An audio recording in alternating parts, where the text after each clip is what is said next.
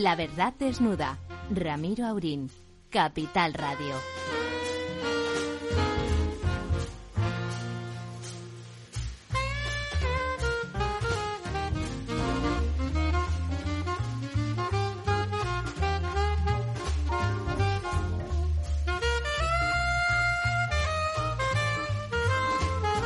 Muy buenas noches, amigas y amigos. Aquí estamos dispuestos a desnudar la verdad, que además desnuda estará más fresquita en estos tiempos en que las cosas que se comentan son tremendas. Don Ramón, ¿qué tal llevamos los calores?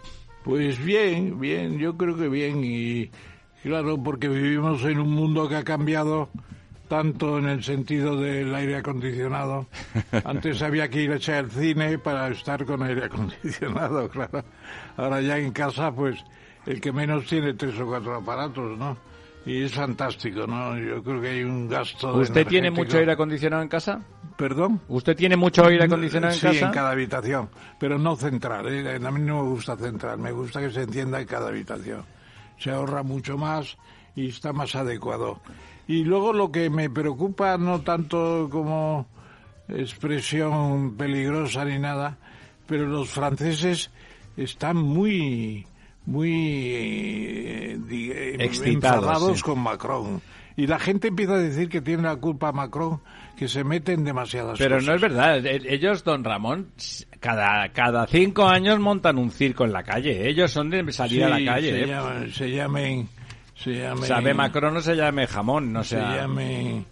Los- las los mochilas chalecos, amarillas. los ¿no? chalecos amarillos. Los ¿eh, no? chalecos ¿Usted amarillos. no se acuerda cuando entró España en la Unión Europea o empezó a entrar? Quemaban camiones eh, de fruta. terrible, terrible. Bueno, luego se les pasó. Bueno, van teniendo lo suyo, ¿no? Sí, nunca están contentos. Y luego tienen ahí un, un quiste musulmán muy fuerte que ya incluso en la tercera generación están siguen protestando de, de- de- de- porque son moros musulmanes y Bueno, no yo- están contentos en la Francia de la prosperidad. Eh, A lo mejor es que ellos no disfrutan tanto de la prosperidad, Eurabia, ¿no? resi- resurge la palabra Eurabia, ¿no?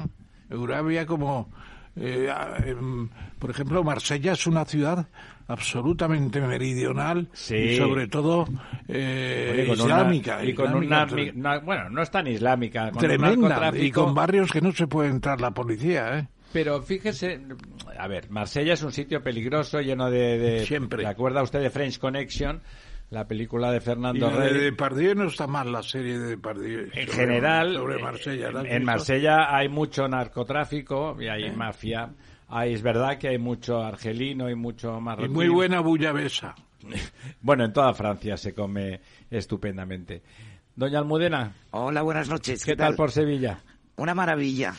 Como que rima, ¿no? Exacto. ¿Y los calores por allí? Eh, pues casi más llevaderos que, que Madrid. Sí, no me Anoche diga. corría brisa No, aquí en Madrid anoche también hizo fresquito, ¿eh? y esta mañana, bueno, está- hemos estado reunidas una jornada Pero sobre... cuéntenos, cuéntenos, que los demás no lo Sobre saben. agua, agricultura y sostenibilidad, que la ha inaugurado la consejera de Agricultura, Carmen Crespo, y la clausura o Juanma Moreno. ¿Qué tal la Eh, consejera? Me ha encantado. ¿Informada? Me ha encantado, muy informada. Eh, bueno, ha venido a decir que ninguna ninguna fuente de agua se puede quedar, se puede perder. Ha abogado por la necesidad de una política de Bueno, Estado la, la del junta, agua, la Junta tiene política sobre el agua, ¿no? sobre Estado, sobre la gobernanza del agua, sobre que nos teníamos que, que poner todos de acuerdo, sobre las fuentes hídricas que hay que Un mix, hay que hacer el un mix. mix, eh, que hay que, que desarrollarlo y por supuesto, claro, hay que financiarlo. Entonces se ha hablado también, no la consejera, sino una de las mesas del déficit de financiación que hay. De la necesidad El- de tarifas adecuadas a la realidad. Eh, eh, exacto, y de, de- de hacer infraestructuras hídricas. Bueno, claro, el déficit, Eh, ese es el otro déficit, déficit. inversor que hay. Ese es el otro Es déficit, el este, inversor. A este. Bueno, ayer eh, Feijó dijo espera, que por ult- 40.000 Sí. millones para, para el agua. Claro, es que tenemos una oportunidad además porque estaba Susana Solís y nos ha estado explicando todas las fuentes Susana de finanzas. Solís es una eurodiputada, Eurodiputada. de Ciudadanos todavía. Bueno, ha venido como eurodiputada del grupo Renew. ¿eh? Bueno, ella está ahí. Más que de, de ella está ahí como de ciudadanos, de todas maneras. Y es una ingeniera industrial, es una chica validísima. Sí, la eh, tuvimos aquí un día, ¿no? Vino aquí, lleva la comi- una de las comisiones que lleva es la de medio ambiente. Y bueno, nos está explicando la oportunidad que tenemos con los fondos, mm, que es que no los podemos desaprovechar. ¿Los NEX o los No, estructurales? ah, No, tanto los tenemos NES, tenemos el PERTE para la digitalización que se puede utilizar Que para el este- agua ese es NEX. y los estructurales. Y ahí tenemos mucho dinero. Y además España, estos fondos se dan a esos países que, que, que bueno, que, que los necesitan. Y España en este caso tenemos un PIB inferior Bueno, al europeo. Y unos problemas hídricos mucho más Y unos problemas hídricos. Está hecho un follón en la cabeza es el Bellotari, es decir, el, el presidente de la región extremeña, que se llamaba Bellotari por lo de Bellota. Y la Pero cosa- se refiere al señor a, Vara. A ver, a ver. Ah, va- a ver, ah. A ver, sí. Yo creo que está Vara, hecho un- Fernández Vara. Vara, Vara, Vara. Yo creo que es un buen presidente, lo ha hecho bastante bien y a última hora lo, Bueno, ha, no ha estrope- cre- lo ha estropeado un poco todo. Don Ramón lo ha hecho muy bien porque es simpático, pero no ha crecido el PIB, no ha construido infraestructuras, no, es que es así, ¿no? Sí, al final, sí, sí, sí, cuando la gente sonríe, al final que lo No, hace bien, ¿no? Pues es simpático que- y no ha hecho que nada. se pueden mantener con los con los eh, subsidios y en cambio el- la mina de litio que habría sido el test esencial de conseguir una cosa importante no lo ha conseguido. Eh, lo que pasa es que se acerca a los problemas, los discute, no los resuelve desde luego. No lo resuelve y además después, por Pero ejemplo... los, los discute bastante bien. Sí, pero él, un presidente, lo podemos discutir usted y yo, pero un presidente de la región más pobre de, de España debe de hacer algo más. ¿eh? Más, eh, más, más que más pobre, menos desarrollada. Don Ramón, más Tiene- pobre, menos renta per cápita. Bueno, bueno, usted lo dice ¿Eh? por eso, pero lo, lo triste es que es una región con unos recursos naturales No, es una región formidables. es una región maravillosa, con unos con unos ciudadanos además fantásticos, súper buenas personas, eh, Sí, agradables y con un Está potencial. teniendo una despedida un poco Bueno, que si me voy, me voy, me voy, me voy, pero me quedo, ¿no? Como decía aquel. Don Lorenzo. Muy buenas noches, don Ramiro. Ha llegado usted pelín tarde, pero no se le ha notado nada, He ¿eh? llegado en el límite, haciendo, En el haciendo un poco de trilero, al final no se ha notado. Remate, remate, No, ya para rematar que ha clausurado Moreno, Juanma Moreno, y entre otras cosas ha comentado que el 40% de la obra o de la inversión que se está haciendo en este momento en, Andal- en Andalucía está destinado a obra hidráulica. Sí, sí, no dice que los que presupuestos ser- que lo que está volcado que con quiere eso. ser la primera comunidad autónoma eh, de la Unión Europea, la, la que más agua re- recicla, reutiliza. Bueno, eso es ¿Eh? casi imposible porque porque, porque Murcia recicla el 99%. Bueno, él quiere llegar a... A Murcia. Y, y bueno, y entonces dice que para Andalucía pues el agua es, es, Bueno, es vital. Eh, y que les hace perder pues mm, El- la sequía, el no la tenerla, ruina. el no tenerla le Se- significa, claro, es, una región pues muy 5 puntos de PIB, dice, y 140.000 empleos. Sí, sí, no es así, ¿no? Hombre, los empleos de recogida de cosechas, si no hay cosechas, no hay empleos, ¿no? Don Ramón, ¿qué quería usted decir? No, que a mí me ha gustado lo que ha dicho el presidente de Murcia, que Murcia no es Extremadura. No me ha gustado. Es que es rica, es que Murcia es rica, ¿eh? Bueno, pero, pero ¿qué, qué? Extremadura es una región impresionante. Sí, pero de renta no no. hay que olvidar que San Cortés, Pizarro y, De eso hace 500 años. y Don Pedro de Valdivia, que es impresionante. Y Almagro, y Almagro, nuestra calle de aquí. Almagro, al Y fin y el- al cabo, es el conquistador de Chile. Claro, claro, claro, no. Fantástico. Eso no tiene comparación con el resto de España, esos cuatro conquistadores.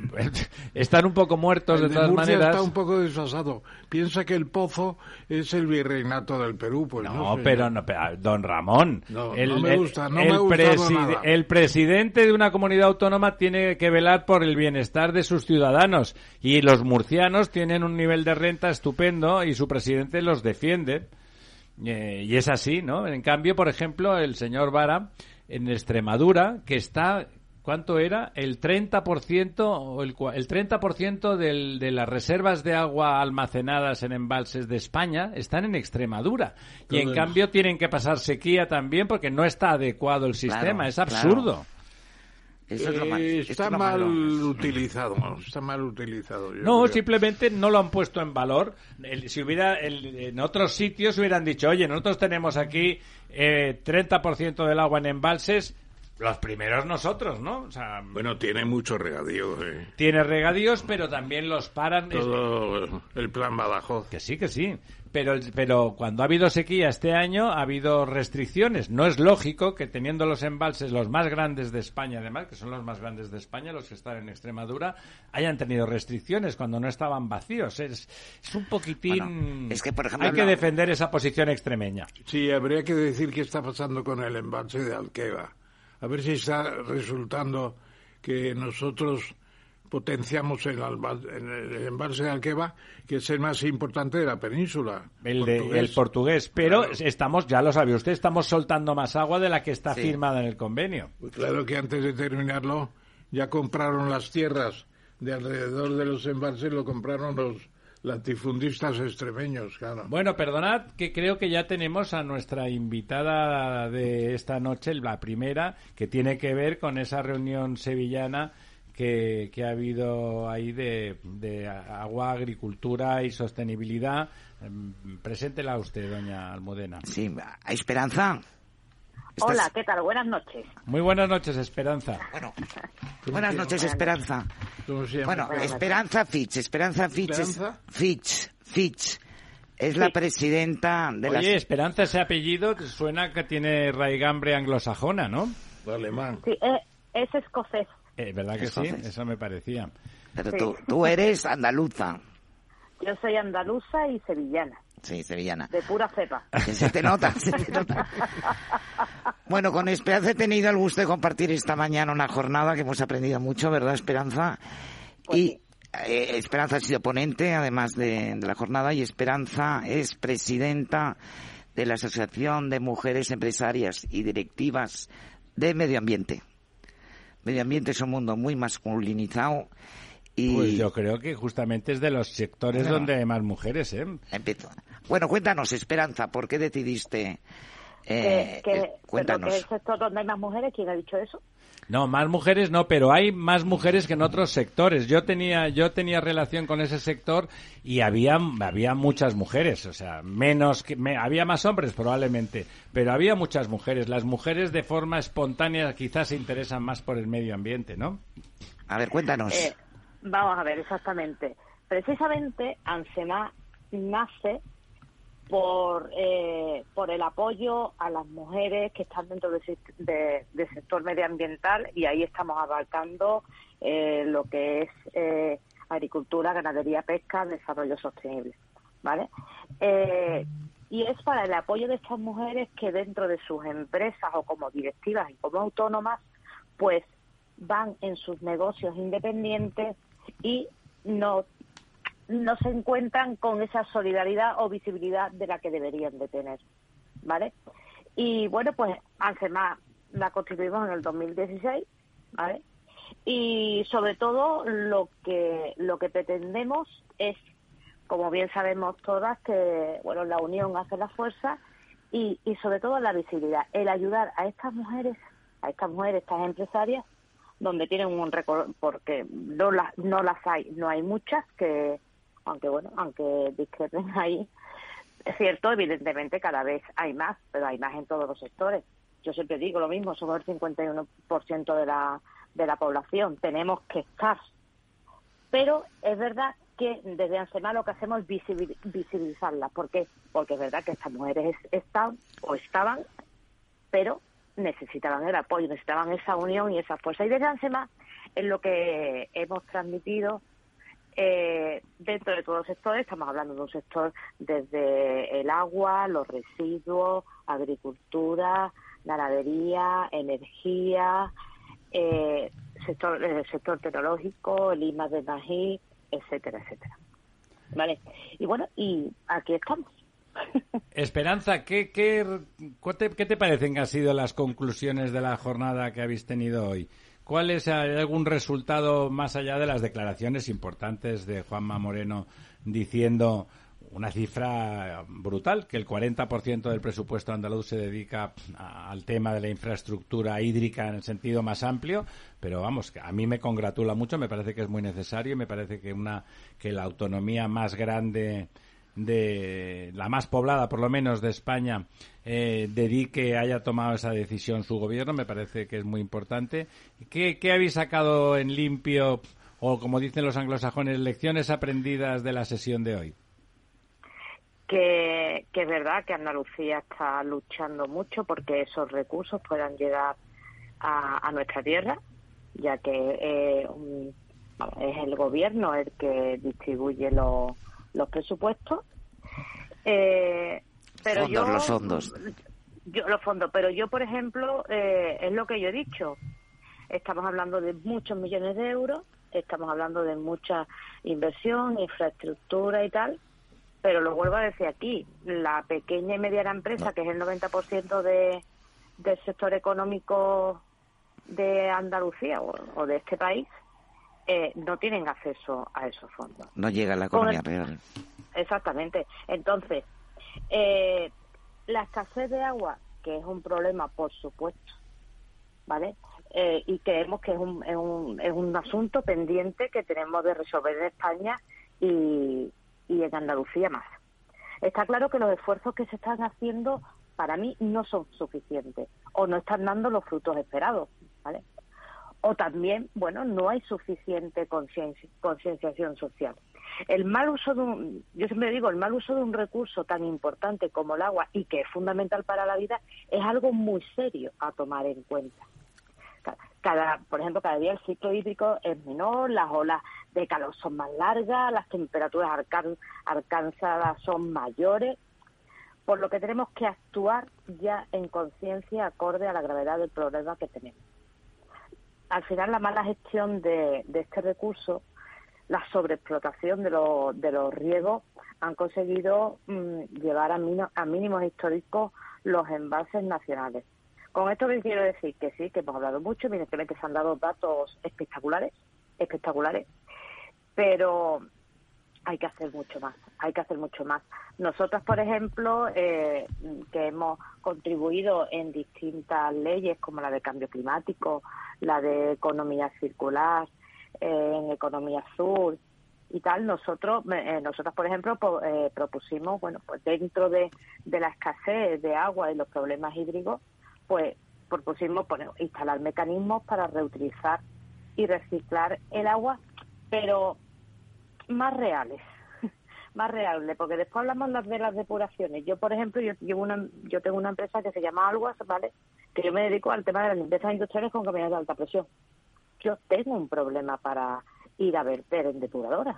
Es cierto que se están eh, construyendo más, pero mm, tú no puedes exigir a unas empresas que eh, que cumplan medioambientalmente todos los requisitos cuando no se ponen las infraestructuras o siempre están diciendo que se van a poner.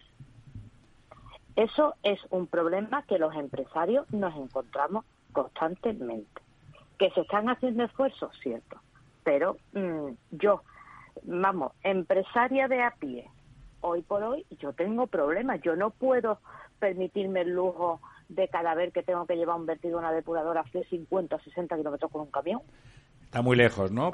Directamente. Exactamente, exactamente. Entonces hay que hay que hacer más inversión y poner más cercanía y sobre todo más inversión y vamos a contrarrestar un poquito los parámetros los parámetros de vertido, vamos a flexibilizar, ¿vale?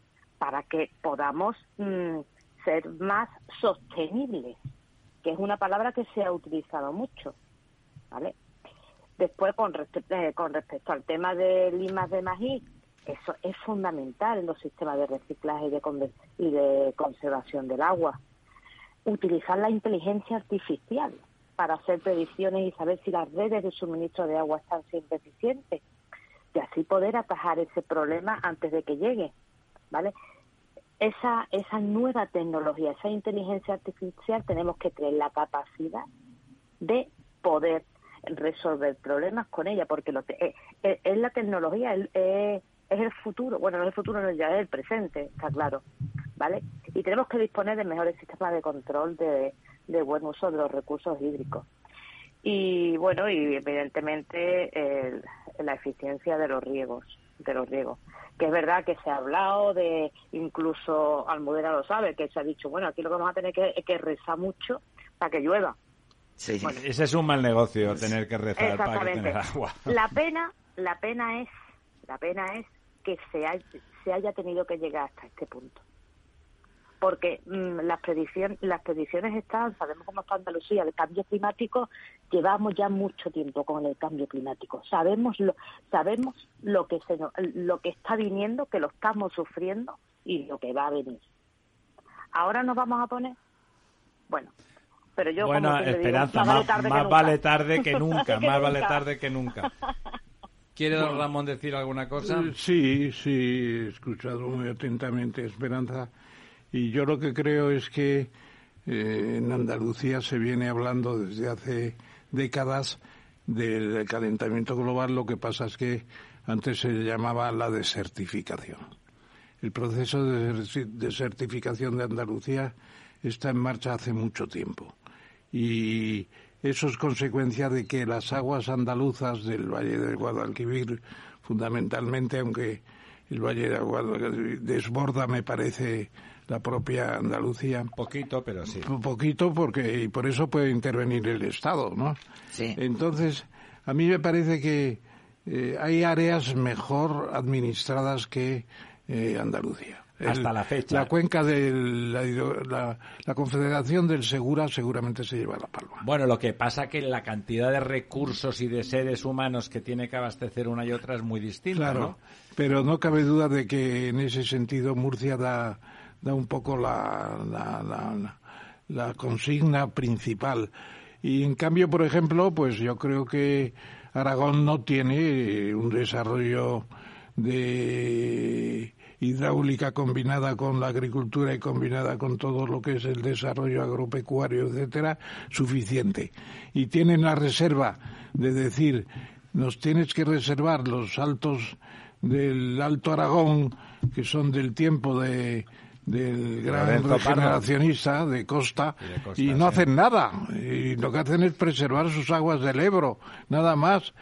Por Eh, eso, después de 40 años de gobiernos andaluces eh, manifiestamente mejorables, me parece que el cambio radical que ha enfrentado Juanma Moreno es muy importante, ¿no? O sea, Sobre todo, yo creo que hay que hacer un estudio de hasta qué punto están explotadas las aguas. Yo creo que hay todavía un margen de explotación muy superior. Bueno, en, en- en En Andalucía, Andalucía. en Andalucía menos, en Andalucía hay que ir al Y mix. sobre todo en las aguas, las aguas eh, de uso urbano, que después eh, claro. esas, ahí hay unas reservas Ahí hay impresionantes. que regenerar todo, claro. claro. Esperanza, ¿a ti qué te parece la, la- la- el complemento de eso que hablamos de, de- algunos trasvases dentro de la propia Andalucía, como eso que se ha discutido tanto últimamente del Piedras y el Odiel a la parte de la cuenca del Guadalquivir, o la- con la combinado con la regeneración que decía el profesor ahora de todas las aguas urbanas, la necesidad de complementar con desalación. En Almería ya se hace,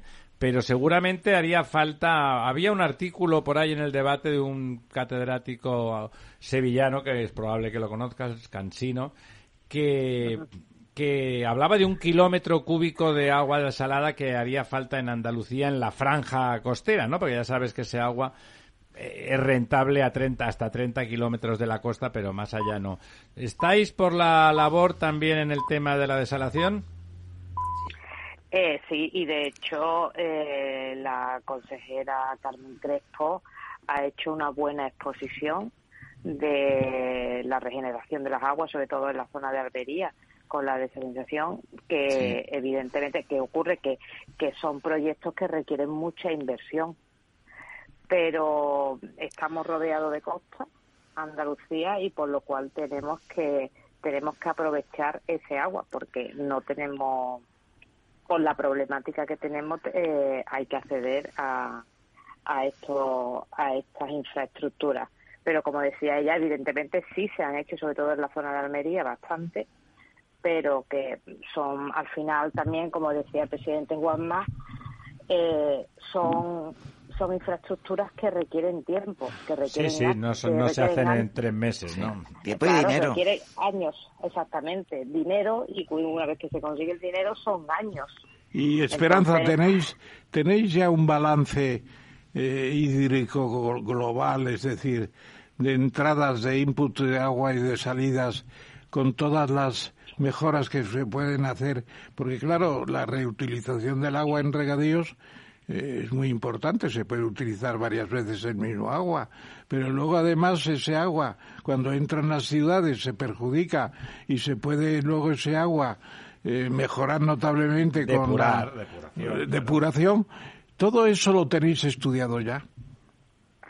Eh, a ver, yo, a ver, experta no soy. Esperanza es industrial, Claro. ¿eh? Esperanza A ver, es- lo que ha dicho no, no, el no, presidente, no, no, no, pero, pero lo que ha dicho el es- presidente hoy de la comunidad es que sí, eh, que, está, que estaban estudiando que estaba yendo a Dubái, a Israel. Sí, Estudiando pero no está estudiado todavía No. O sea, suficientemente. noso- por ejemplo, nosotras que estamos en el Observatorio del Agua de en Sevilla, ¿no? De la empresa Emacesa, una de las de bueno y que se está haciendo general en general en Andalucía, evidentemente eh, es un presupuesto que se ha añadido para el tema de lo que son las redes de saneamientos de saneamientos y las redes de agua potable y las de, flu- y las de fluviales, el, con tecnología también, el evitar esas filtraciones que hace que se produzcan unas pérdidas de agua muy Sí, importantes. Ah, bueno, las pérdidas. Las pérdidas de agua que al final, sumando, sumando, Tremendo. eh, son, exactamente, es tremendo. Ahí se está haciendo un gran esfuerzo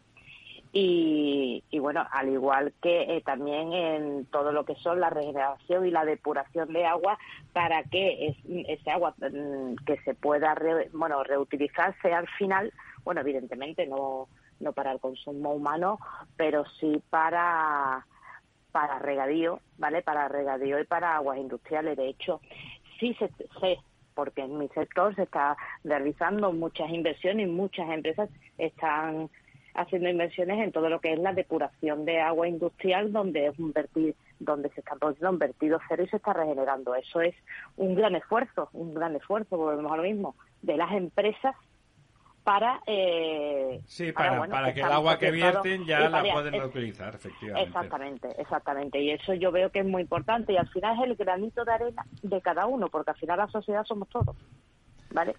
Y un poquito de uno, un poquito de otro, pues vamos vamos reduciendo. Y sobre todo el, gobi- el gobierno de Andalucía con Juanma, que está luchando, al igual que, que Carmen Crespo, por esa eh, por, por esos fondos, ¿no?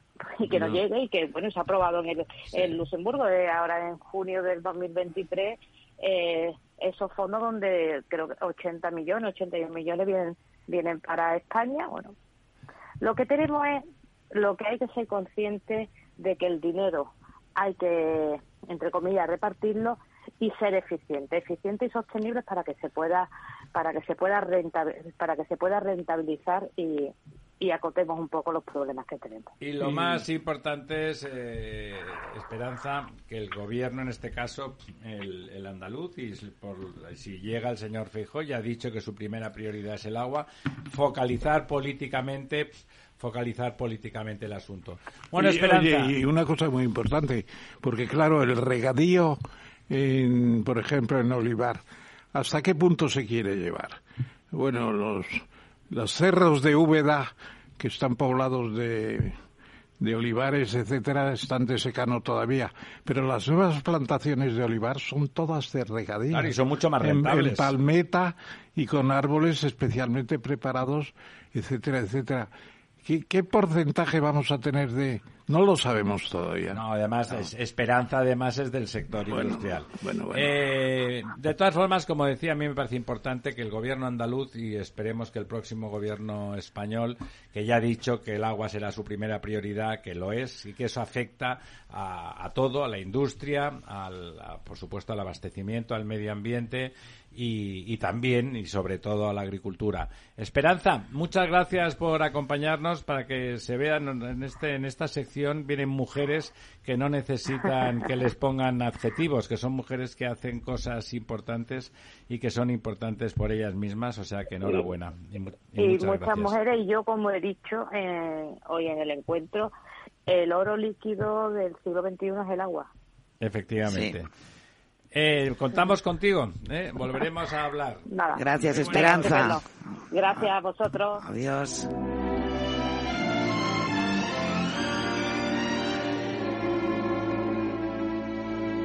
La verdad desnuda. Capital Radio. I fly to you. Much wiser since my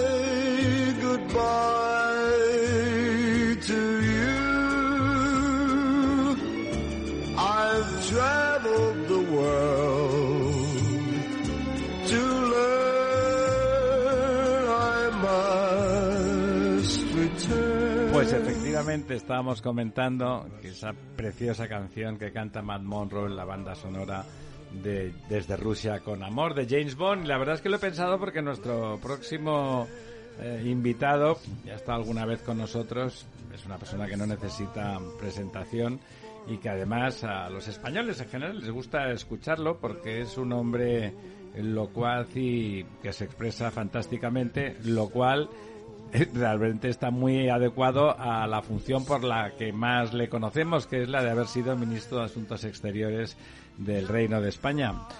Don señor Margallo, ¿cómo está usted? Buenas noches. Pues muchísimas gracias. No sé si le oigo un poco un poco lejano. Muchas gracias por acompañarnos en nuestra mesa redonda de la verdad desnuda. No sé si le gustaba a usted James Bond, pensaba en todas esas cosas. James Bond en realidad trabajaba para el, Ministerio de Asuntos Exteriores británico y se me ocurría que nosotros en España, cuando estaba usted ministro, no sé si teníamos algún James Bond, pero pero desde luego Rusia es el, el gran problema europeo de este momento, ¿no? Bueno, a mí me hubiese gustado ser James Bond, lo que pasa es que fui ministro de Exteriores ya con una edad en que no me lo podía permitir, por lo menos de lo que se creído. Don Ramón. Bueno, tuvimos también nuestro James Bond, que fue espía español en Londres en los tiempos del Marqués de la Ensenada. Era el caso de, de espionaje para la Armada Española cuando se hizo casi tan potente como la británica. Eh, tiene una calle en Madrid que hoy está llena de restaurantes, ¿cómo se llama?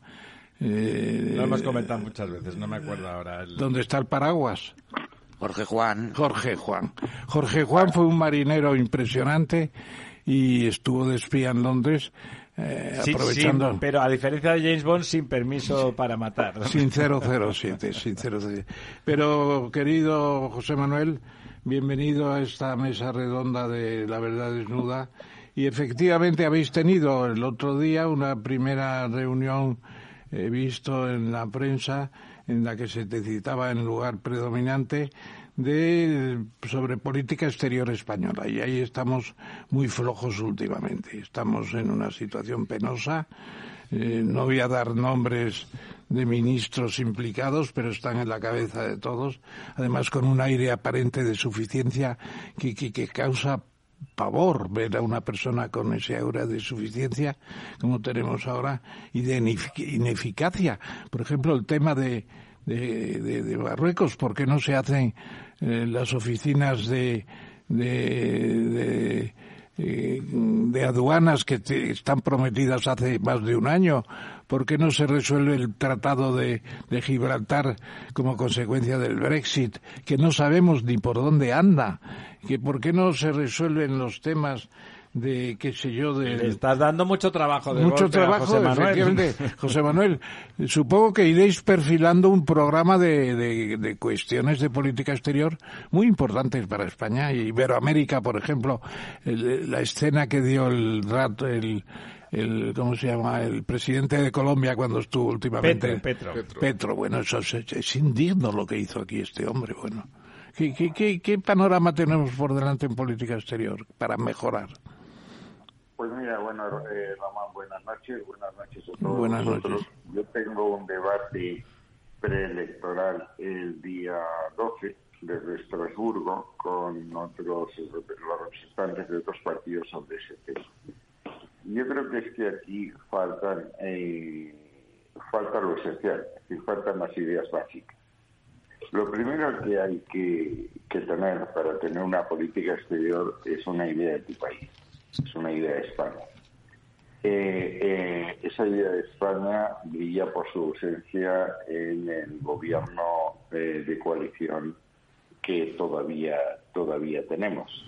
Hay una parte del gobierno que claramente está por, por la disolución de España, del demos constituyente.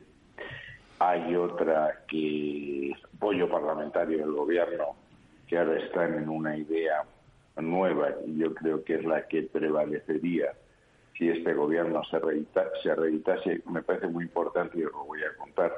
El otro día un dirigente del Partido Nacionalista Vasco me dijo, ya no se trata de sacar a Euskadi y Cataluña España, sino sacar a España de Euskadi y Cataluña.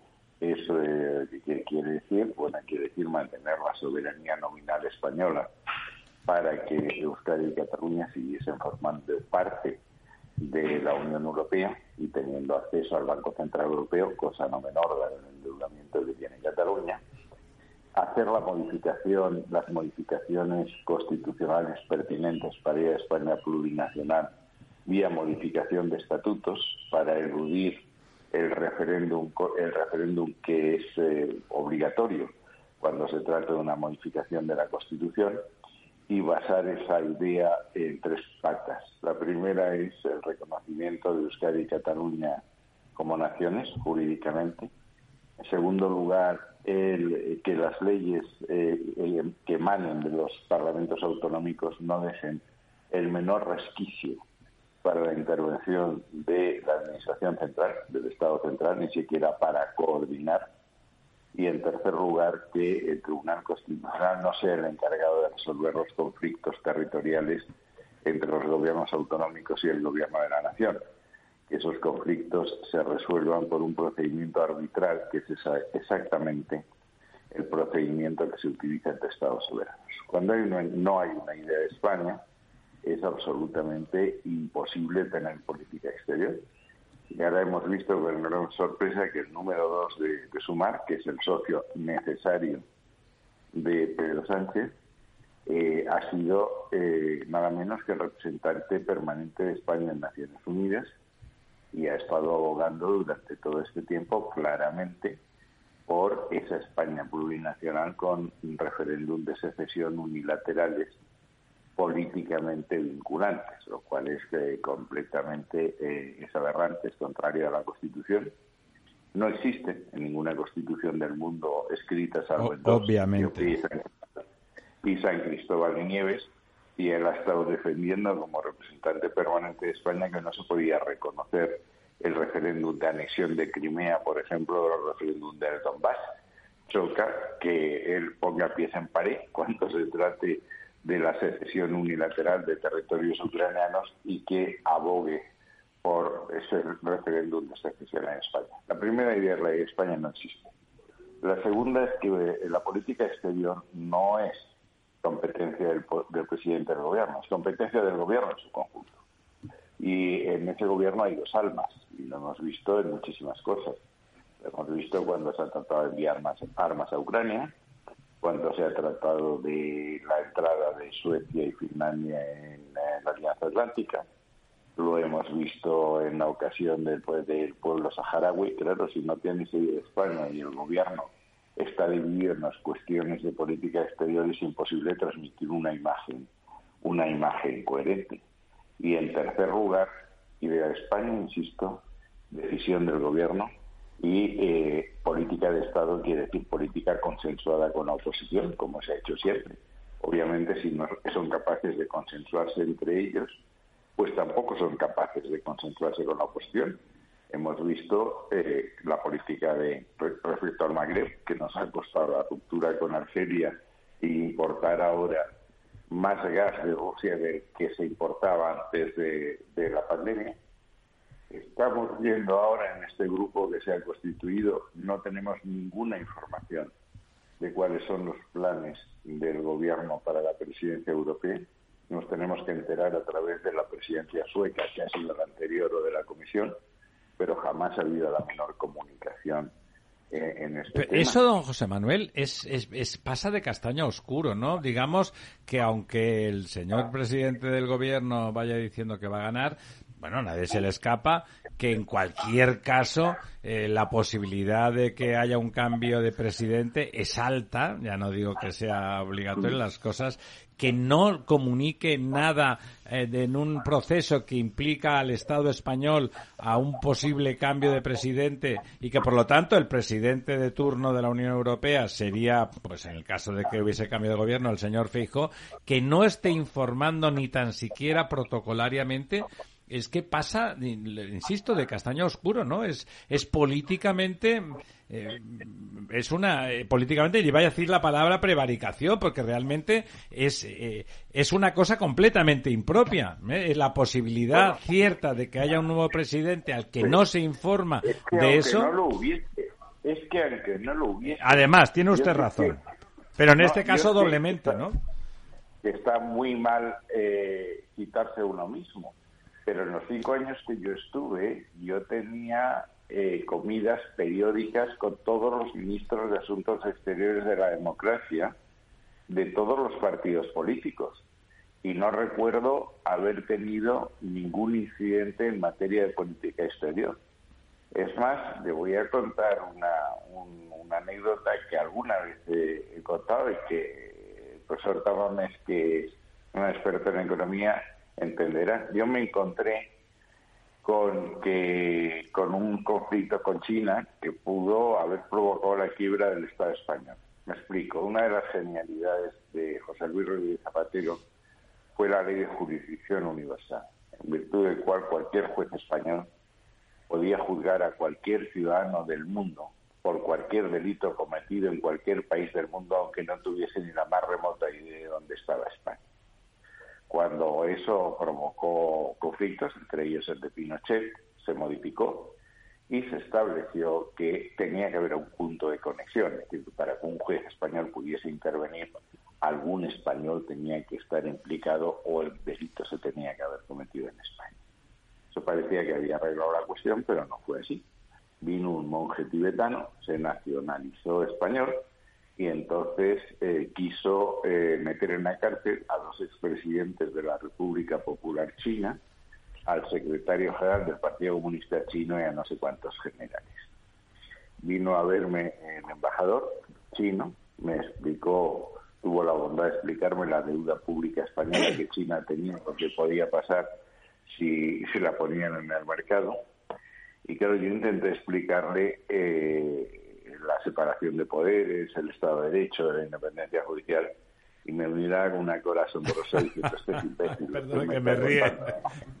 este, este, señor es perfectamente idiota. Y entonces le llamé al presidente y dije, oye, esto hay que arreglarlo. Y me dijo, bueno, pues hacemos un proyecto de ley, estamos hablando de una ley orgánica. Y dije, no nos da tiempo, porque hay que pasar por Consejo de Estado, Consejo de Poder Judicial, estos están como panteras y nos colocan la deuda pública en el mercado. ¿Y qué se te ocurre? Digo, bueno, pues se me ocurre una proposición de ley del Grupo Parlamentario eh, Popular eh, que nos evita todos estos trámites. Me dijo, bueno, pero eso es una majadería, teniendo 186 escaños. Dije, ya lo sé. Digo, déjame intentarlo. Y llamé a Alfredo Pérez Rubalcaba, le invité a comer para Fediana. Le conté aquello y me dijo, oye, tú lo que quieres es saltarte los trámites para acelerar. Y digo, exactamente. Dijo, pues hazlo. Y se hizo.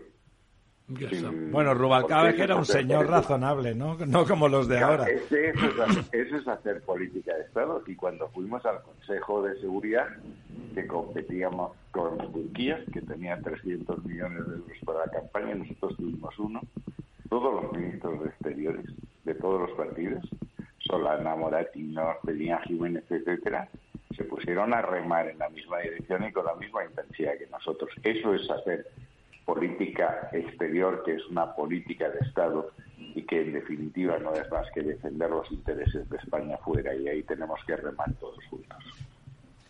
Otra cosa que hablabas, hablaba antes don, don José Manuel, del tema marroquí. Ayer me río porque es que la verdad es que las cosas de este gobierno dan, dan, dan risa si no fuera porque son muy graves, ¿no? En el programa de Ana Rosa, eh, que usted conocerá, claro, el señor presidente del gobierno, a preguntas de la periodista que le dice, que le dijo, le preguntó por los cambios, cómo había cambiado la política tradicional de España en relación a Marruecos y al Sáhara y cómo la había cambiado de esa forma inopinada y justamente sin contar con la oposición para nada ni con el resto de los partidos.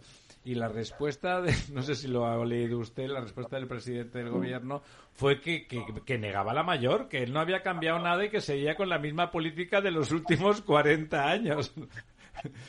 ¿Qué le parece? Opinan eso ni los argelinos ni los saharauis. Ni los marroquíes, supongo.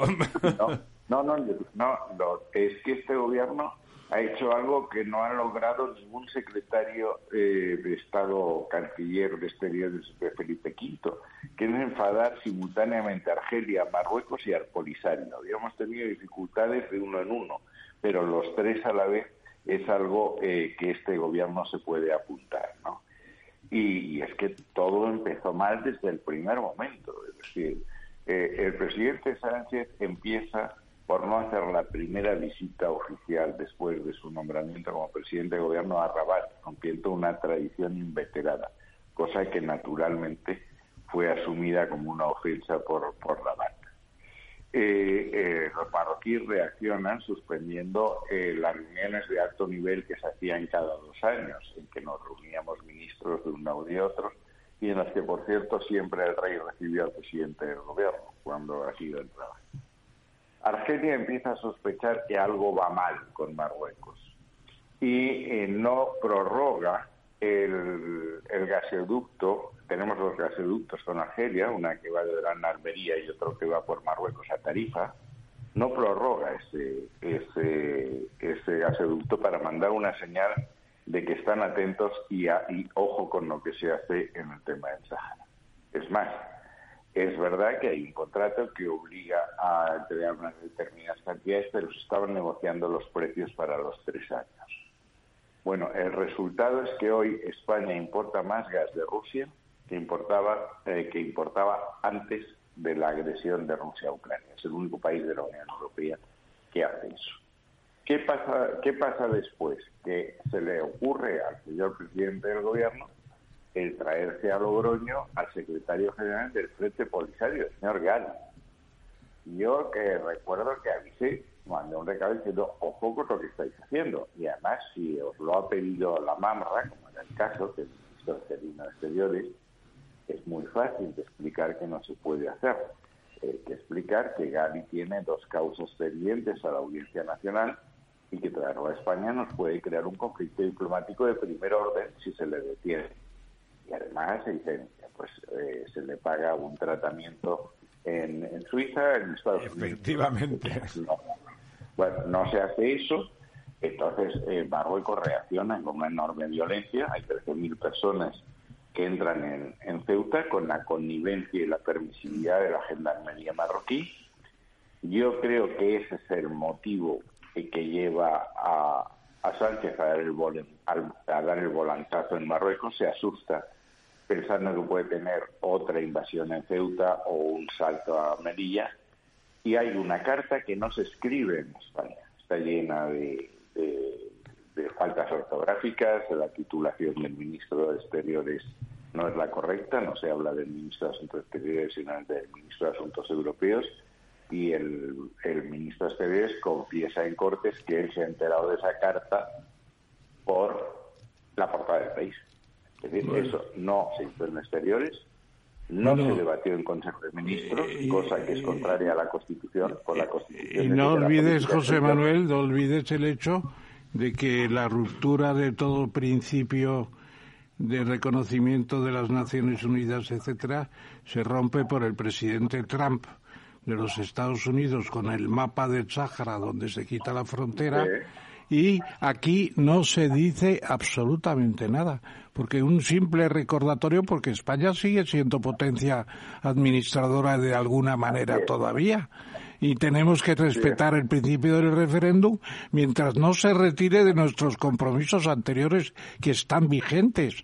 Entonces, eh, estamos en una situación... tú has escrito un libro sobre el Sáhara hace mucho tiempo que yo leí.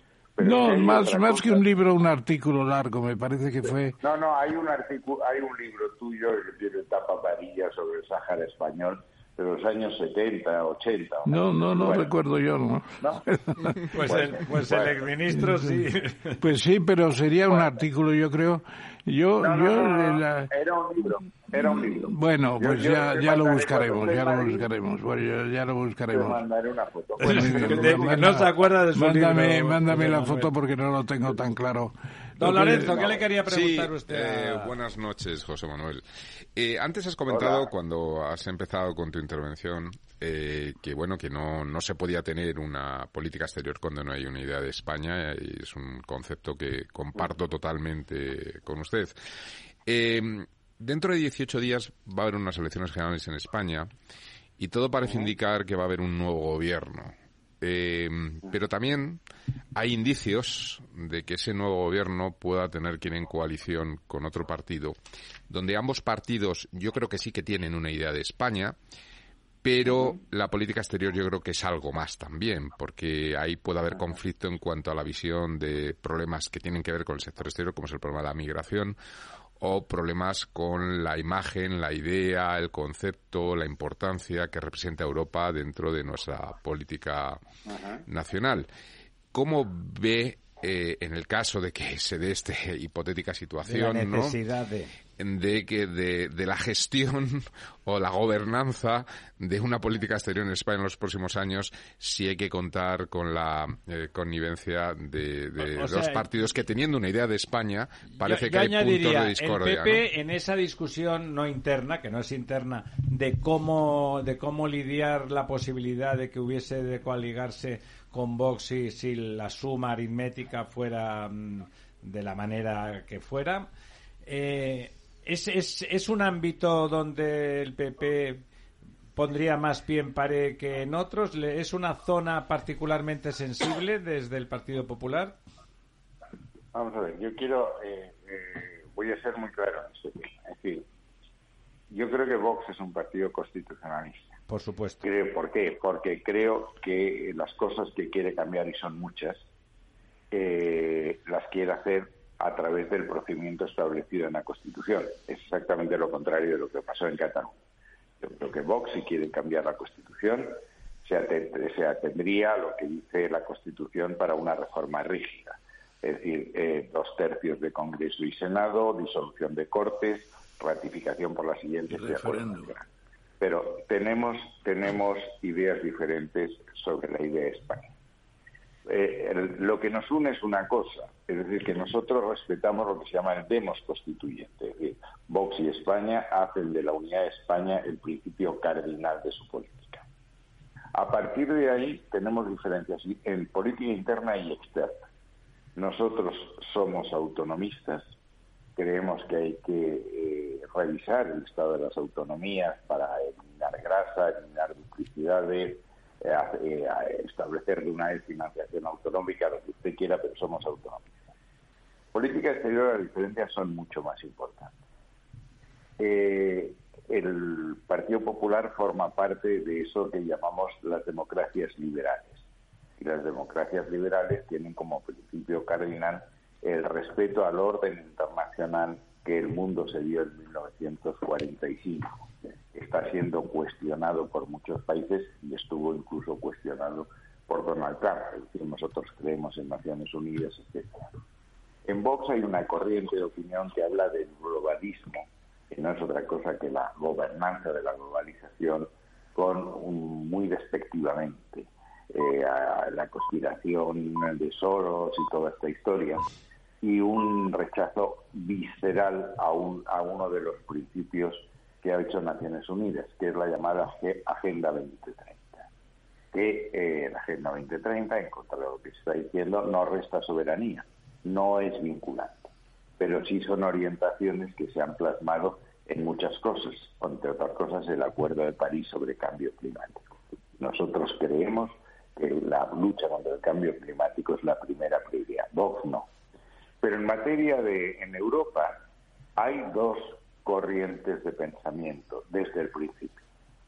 Hay los que creemos que hay una idea de Europa, que hay una identidad de Europa, y hay un demos constituyente que nos permite aspirar a una unión política, a una unión federal. Hay otra corriente que fue encabezada por los británicos, hay una conferencia de David Frost, que era el negociador de Johnson en el Brexit, que dice que Europa no cuenta con ninguno de los requisitos de la soberanía de las naciones estados, el Citaburque, etcétera, y que por tanto lo que se puede ir es a un área de libre comercio, pero no más. Por eso no entraron en Roma en el mercado común, porque ellos querían conservar su soberanía para establecer aranceles propios para los países de la Commonwealth y sobre todo no querían ceder eh, competencias soberanía a las instituciones comunes. Eso es lo que ha llevado al divorcio. Eso también lo tienen parte de los países del Este que entran en la Unión Europea no para compartir soberanía, que es lo que queremos los federalistas, sino para afirmar una soberanía que había estado negada por la Unión Soviética. Eso les lleva a todos a arrastrar los pies en todas estas materias, que es avanzar en el proyecto europeo. Ellos creen que hay que frenar el proceso de integración, que no hay que pasar de, una, de un puro área de integración económica. Nosotros creemos que no, creemos que la moneda única nos lleva a otro lado, creemos que en política de defensa no es que podamos optar, es que la opción nos la han dado ya. Desde Obama, Trump, Biden, los americanos han dejado muy claros que ellos no van a intervenir jamás en áreas en que los intereses americanos no están amenazados. Por eso en Libia, digamos en 2011, y eso nos afecta porque lo tenemos en la, en la orilla de enfrente, no han intervenido. El África subsahariana lo están abandonando, etcétera. Europa tiene que acostumbrarse a que en aquellas áreas en que nuestros intereses no coinciden con los de los americanos, tenemos que defendernos nosotros mismos porque si no, no lo va a defender. Esas son diferencias muy importantes. Y a mi juicio eso forma parte del ADN del Partido Popular. El Partido Popular está en la democracia cristiana, en el Partido Popular Europeo, Vox no, Vox está con los partidos soberanistas y ahí no podemos ceder, porque es que para mí la esencia de España no se entiende sin Europa como Europa no se entiende sin España. Y nosotros tenemos que ser una avanzadilla en esa construcción de Europa. ¿Qué hubiese sido de España si no hubiésemos tenido la ayuda de Europa en la crisis financiera o en la crisis del COVID? ¿Qué sería España eh, fuera de ese proyecto europeo? Y España tiene una ocasión de oro, que es eh, ocupar el puesto de aliado preeminente en el sur, que es el complemento necesario de Francia y Alemania, así como Polonias en el este. Por tanto, renunciar a nuestra vocación europea o renunciar a nuestra eh, participación en el orden liberal internacional, en el multilateralismo, sería un disparate en un momento en que ese orden se está cuestionando por China, por Rusia, por Irán, por Siria, etcétera, que consideran que ese orden que nos dimos en el 45, gracias al presidente Truman, bueno, es un orden de los países de élite para seguir gobernando después de perder las colonias. Yo creo lo contrario, que eso es defender la democracia liberal, el derecho como el derecho como fuente de legitimidad. ¿Y qué estamos discutiendo en Ucrania? Que Rusia no puede quedarse en unos territorios que ocupa por la fuerza, porque eso sería hacer de la violencia fuente del derecho, que es lo contrario que quisimos hacer en la Unidas. La última pregunta para doña Almudena. Hola, buenas noches. Soy Almudena. ¿Qué tal? Mira, eh, José Manuel, me importa mucho tu opinión, saber tu opinión sobre los sucesos que están ocurriendo ahora en Francia. Mm, ¿Cómo lo ves? ¿Cómo ha estallado de esta manera? ¿Son antisistemas? ¿Están enfadados? ¿Cómo ves tú todo esto de Francia? Pues con una enorme preocupación, porque Francia ha sido un laboratorio de ideas que ha anticipado ha anticipado lo que pasa en el resto de Europa y en concreto en España. En, Francia se rompió el mapa tradicional de la Quinta República. Eh, hubo unas, eh, unas elecciones presidenciales en que el Partido Republicano, heredero de, Sarkozy, encabezado por Pécresse, eh, no llegó al 5% del voto. Y en la izquierda, el partido de Hollande y Mitterrand, encabezado por Ana Hidalgo, no pasó del 1,7%. Es decir, los dos partidos tradicionales prácticamente. realmente los datos, cuando los has dicho, José Manuel, en, voz alta, que ya lo sabíamos, ¿no? Pero son estertóreos, ¿no? Son tremendos. Claro. Bueno, entonces ahí se sustituye por un conglomerado que es eh, eh, Macron, que no tiene partido propio. Eh, él no se vuelve a presentar. Yo no sé qué va a pasar con esa coalición. Yo creo que es una coalición coyuntural. Y hoy el primer partido de Francia es el de Marine Le Pen. Y el segundo partido de Francia es el de Mélenchon. Y cuando se rompe la institucionalidad política, ya todo es un caos. Todo es un desorden. Ahora se está diciendo que en Francia es un problema de racismo. Es verdad que hay racismo y es verdad que en Navarre existen muchos eh, franceses de origen no francés, eh, aunque lleven dos o tres generaciones allí que no se sienten integrados. Pero es que ha habido una explosión antes, que no tenía nada que ver con el racismo, cuando se quiso eh, retrasar la edad de jubilación de 62 a 64 años. Hubo otra antes muy, muy sobre el tema del gasóleo, la subida del precio del gasóleo para hacer frente a la crisis de la energía. Es decir, en Francia no hay institucionalidad política y cuando no hay institucionalidad política, la violencia social no tiene canales de expresión eh, pacíficos y pasa lo que está pasando. Y yo tengo una de las eh, labores que, nuestro Señor me ha encomendado es estar todos los lunes en un debate con Pablo Iglesias y Carmen Calvo. Y Pablo Iglesias lo que sostiene es que en Europa solo hay tres, ahora cuatro, tres izquierdas de verdad. La de Siliza, Cipras, amigos Cipras, eh, en Francia, él o el sumar este que el conglomerado este que ha montado el Yolanda que son los mismos con otro con otro ropaje.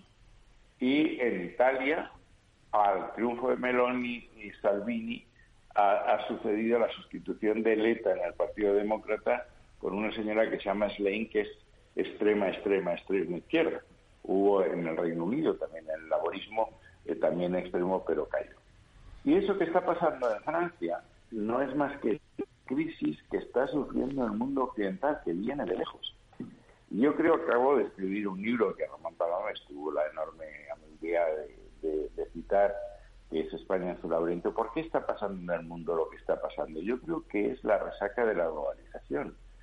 La globalización ha supuesto, eh, a juicio de los populistas, que se pierdan puestos de trabajo en los países de origen por deslocalización de las empresas que van a establecerse en países con salarios más baratos y porque aquellos puestos de trabajo que quedan en los países son disputados por emigrantes que están dispuestos a aceptar condiciones de trabajo que los originarios no aceptarían.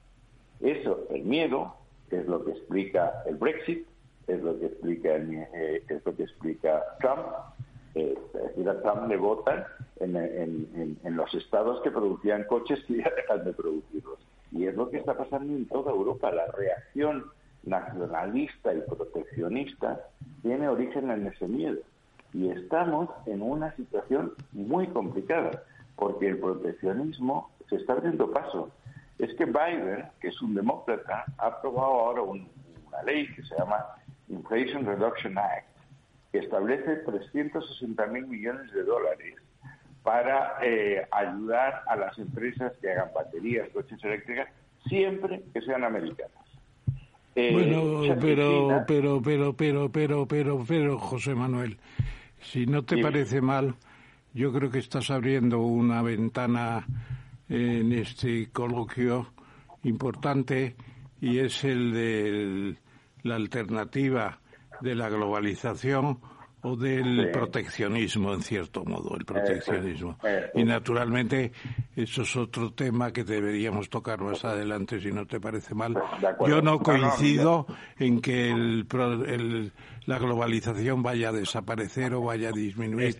se tendrá que modificar, se tendrá que regular. Eh, pero es, inevitable, es lo lógico en la universidad, eh, conocimiento universitario y las prospecciones del mundo en su organización. O, nos, o nos globalizamos y nos organizamos o vamos al desastre. Pero en fin, si no te parece mal al... Sí, es verdad, este es un debate que seguramente valdrá la pena porque además la verdad es que es un placer escucharte, José Manuel, porque es, pero es el gran debate en realidad. ¿eh? Porque por un lado, si no hay globalización, el, lo que llamábamos el tercer mundo eh, puede entrar en ebullición contra el primero, pero si hay globalización, el que entra en ebullición es el primer mundo, como estamos viendo, que es lo que estaba comentando José Manuel.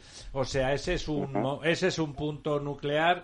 Esperamos, bueno, en breve, si, si es después del 23, eh, hablar con el señor Margallo y, si no, de nuevas responsabilidades de, de ese, de ese cerebro pensante de los asuntos de los asuntos globales y de los asuntos internacionales del PP, que es don José Manuel. Muchísimas gracias por estar hoy con nosotros. Perdona que os haga una, una, una observación. Por favor.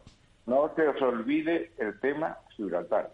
Gracias a Dios. ¿Cómo se nos va a olvidar? Además tenemos el compromiso de Hugh Elliot, que te sonará como embajador de la Gran Bretaña en España, que venir a esta mesa redonda, compromiso que nos dio precisamente han estado en, el... Punto, a ver. Sí, dime. Han estado a punto, han estado a punto de aceptar que los puestos fronterizos que se trasladan al aeropuerto y al puerto, y que es la entrada a Schengen, no hubiese ni un solo funcionario mm, español. Que Desde luego. Frontex y que solo hubiese gibraltareños. Seríamos el único país de los 193 de las Naciones Unidas que no controlaría sus fronteras. Eso es importantísimo. Bueno, afortunadamente ha sido solo a punto.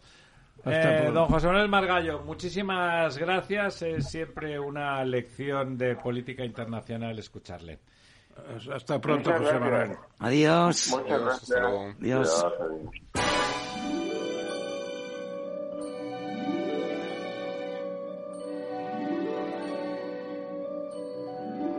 La verdad desnuda.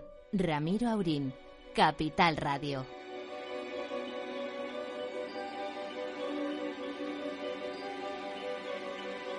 Diamonds are forever. They are all I need to please me. They can stimulate and tease me.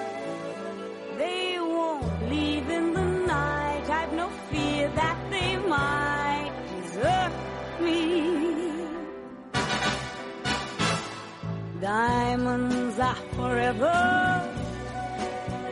Hold one up and then Estamos eh, ahora para recibir a nuestro siguiente invitado, un buen amigo, don Luis del Rivero. Luis, ¿estás ahí? Sí, buenas noches, aquí estoy. Muchísimas gracias por acompañarnos. Te hemos puesto, estábamos en, en Noche James Bond hemos puesto Diamantes para la Eternidad, que es más, eh, bueno, más de nuestra época, los más jóvenes a lo mejor no la recuerdan. No sé si tú eras muy de James Bond, lo hemos puesto porque eras un hombre de acción. Eh, es un hombre de acción, don Luis del Rivero, ya saben, ha fundado... Pues, de la época de Sin Connery. Efectivamente, efectivamente. Era... También se podía haber puesto algo del sastre de Panamá, que era una novela de, de este eh, escritor que al final no se, no se entendía ni él mismo. ¿Cómo, cómo se llamaba él? Graham Greene, dices? Graham, no, Graham Greene no. El sastre de Panamá. Es, es el otro inglés? El otro inglés de Policía Negra. Bueno, eh, la cuestión es que lo dicen, evidentemente, lo del sastre de Panamá por el canal de Panamá. Y no hay la película. Bueno, y porque el, el canal de Panamá, la gran obra de estas últimas décadas, pues la enfrentó Sacir John Le Carré, sí. La enfrentó Sacir. Además, Luis John, John Le Carré. Le Carré. al final todo el conflicto que hubo en, con, bueno, con el pago y con el gobierno en esa gran obra, porque había, recuerdo que seguí el tema de cerca, que había, mm, el sustrato era mucho peor de lo que se daba en, en los pliegos de condiciones. Al final salió bien parado Sacir o salió, ¿cómo salió el tema económico aquel que era muy importante? Bueno, eso no, no, no lo sé porque yo creo que está todavía en... Subyúdice. sí, bueno, está en, sucesivas etapas de arbitrajes, pero hay siempre una regla de oro, ¿no? Que, que quien se enfrenta con su administración pues económicamente suele terminar mal. Ya. y ese es el caso en este caso de, de SACIR, claro, que es el que el contratista. No, no, no lo sé, no lo sé, pero, pero es, es, es complicado para un contratista eh, estar enfrentado a su administración. Bueno, ahí además hubo las malas artes de Bechtel, que no que soportó y el Departamento de Estado de Estados Unidos que soportó fatal perder perder delante de SACIR la, la contratación de aquellas obras que daban como suyas y bueno, ya ahí Ahí estaba Hillary Clinton apoyando a Bechtel. Claro, claro, no. De una manera descarada. Todo, todo eso se conoce por los por WikiLeaks, por los papeles de Assange, pero no tiene nada que ver con el con el con el resultado de económico que pueda tener la que pueda tener haya tenido la obra, puesto que eso tenía que ver con la adjudicación. La adjudicación, pues pues eh, Bechtel jugó sus bazas y, y bueno, todo está en Wikileaks, se puede se puede ver en los papelitos de Wikileaks y ahí está. Es como a veces eh, el destino nos, nos aclara cosas que nunca hubiéramos pensado ver, solo las hubiéramos pensado ver en el juicio final. Es como eh, enfrentamiento de, de Villarejo con algún otro centro de, de, de poder, de inteligencia, de, de, tal, pues nos ha hecho eh, saber y comprender y entender muchas cosas que, que ni en los que ni te las podías imaginar, ¿no? Pues, pues lo mismo con, con los papeles de Wikileaks. las agendas de Villarejo son una versión, eh, una versión, te diría yo, tipo, tipo, eh, tipo española. Castizo, sí. Del, de Wikileaks, ¿no? Del Wikileaks. La versión castiza del Wikileaks. Bueno, don, Exactamente. Don, don Luis del Rivero es ingeniero de caminos, es un eh, creador de, grandes empresas, pero es un hombre que aunque ya no, es, no está en el mundo de las eh, práctico de esas obras públicas, sigue pensando España permanentemente y sigue pensándola desde la óptica de, de un profesional dedicado y experto. Y desde unos intereses nuevos, más eh, que al conocer más de cerca lo, que es la agricultura, pues no, su cerebro no ha podido dejar más que más que de seguir pensando en, y, teniendo y teniendo y, proponiendo para, para el futuro eh, ese, ese esperemos futuro gobierno nuevo pues eh, pues cosas nuevas no qué le pediría don Luis del Rivero a ese nuevo gobierno de forma concreta, como es usted un hombre de cosas concretas y de acción y de decir pocas alaracas y, y sí y sí una lista de cosas presupuestadas y con sentido. Bueno, esa cosa que sobre ese tema que decía ahora de si estaba más dedicado a la agricultura y tal, la propia eh, lo que significa SACIR, que era una época anterior de constructor, aunque mis raíces están realmente en Ferrovial, donde aprendí todo, ¿eh? pues eh, esta época de SACIR significa Sociedad Anónima de Caminos y Regadíos. o sea, no es que... Eh, no es que...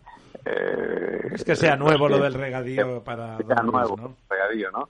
Lo que sí que, lo que, sí que es nuevo es que hay dos, dos soberanías que debe tener España si quiere alcanzar eh, el verdadero desarrollo en su sitio real, ¿no? O sea, que es la soberanía alimentaria y la soberanía energética.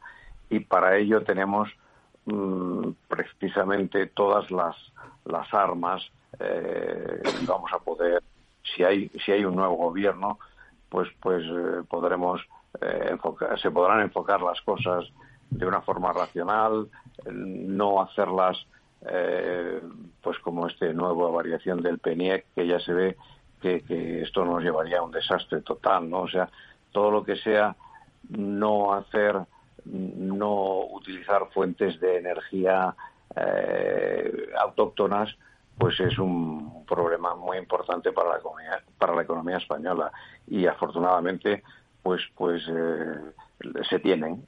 Y además se tienen y además coinciden plenamente con las que quieren tener los defensores de, de la de lo que llamemos eh, los cambios la, yo llamaría la religión climática ya sé que está muy mal para, para cierta gente pero yo lo veo así no o sea es que las eh, coincide en este caso la razón es decir ser soberano en tus fuentes de energía con la religión eh, es decir no emitir CO2 las cuatro las cuatro fuentes en ese caso pues son el viento el agua el sol y la energía nuclear. Y, la casualidad que en el caso de España la religión coincide con la razón. Y yo, yo lo que te preguntaría, querido, querido Luis, tú que además de empresario eh, le echas la pensada permanente a lo que es España, eh, ahí hay una especie de preocupación histórica ya quisieran la mitad de los empresarios tener el mínimo conocimiento en comparación con lo que tú tienes. Eh, ¿Tú crees que es un momento histórico el que pueda ganar el centro derecha frente a una alternativa que hemos tenido cinco años pesando sobre nuestras cabezas como espada de Damocles la ruptura del proyecto español globalmente, etcétera, etcétera, y que podemos tener una ocasión histórica eh, realmente única si nos damos cuenta de, del potencial de España y tú eres de los pocos que están permanentemente calculando el potencial energético, el potencial de hidráulico, las posibilidades de desarrollo de esos sistemas básicos, etcétera, eh, vamos a tener esa ocasión con un gobierno que se forme con Núñez y no sé si con el apoyo directo o indirecto de Vox, vamos a tener una ocasión de presentar los grandes problemas modernos de la España actual? Mira, eh, Ramón, yo creo que, que para, para tener ese, ese futuro gobierno tenemos que pensar que lo fundamental está en quién sea la tercera fuerza política de, España, ¿no? Porque si la tercera fuerza política de España eh, es sumar, pues vamos a tener más de una nueva, cuatro años nuevos de, de Sánchez, ¿no? Eh, si la tercera fuerza política es Vox, pues vamos a tener eh, unas posibilidades distintas, ¿no? es evidente que, que que el voto útil eh, eh, es el que hace que la suma de, de, PP más Vox sea maximice esa suma, ¿no? Y entonces, en este momento, si uno coge eh, cualquiera de el promedio de las encuestas que hay, ¿no? Y hace un, un ejercicio aritmético sencillo, o sea, dice, mm, supongamos que el caso base es el promedio de las encuestas. Ahora supongamos que le damos un, un 1,5% más a Vox y un 1,5% menos al PP. La suma la aumentamos en 10 escaños. Si hacemos al revés y hacemos que ese 1,5% se lo restamos a Vox y se lo vamos al PP, eh, mm, disminuimos 10 escaños sobre el caso básico, sobre el caso base, ¿no? Entonces, esto es importante saber que el voto útil es el que nos lleve a que si queremos tener, eh, si queremos no eh, tener cuatro años más de lo que hemos tenido en los últimos cinco años, tenemos que tener y llevar a que el voto útil sea el que nos lleve a tercera fuerza a Vox. Y eso es una cosa sencilla, una reglita mnemotécnica, es bien fácil. Eh, cuando en las, en las provincias importantes, las que tienen 32 como Barcelona, 37 como Madrid. Eso, eh, la ley eh, no, no tiene ningún problema. Es, se, se asemeja mucho absoluta. a la proporcionalidad. Pero en las provincias que tienen menos de 10, las que tienen 3, las que tienen 4, las que tienen 5, pues, pues las que tienen 3 es un caso muy claro. Va a tener una para el primero, una para el segundo, una para el tercero. Si, eh, si teniendo en cuenta que hay 40 escaños en España, vamos a suponer más o menos 13, 13 de, de Esquerra, eh, 8 de, de Junts o lo que sea 21, eh, los dos vascos eh, te suman otros 12, pues estamos en 33, dos del BNG 35, eh, pues, pues, pues, pues mm, alguna cosa que podamos tener, pues, algún canario 36. Estamos entre entre que para para para PSOE más más sumar eh, están en 140 su, la mayoría absoluta, mientras que para los otros están en 176 la mayoría absoluta. Y entonces hay que ser muy cuidadosos, hay que ser muy cuidadosos en considerar que con la ley DON, con la distribución de las provincias eh, como están en España, en este momento, si partimos de un caso base que sea eh, la, el promedio de las encuestas que tenemos actualmente, eh, lo interesante para maximizar es que Vox avance uno y medio a dos puntos y el PP retroceda uno y medio a dos puntos.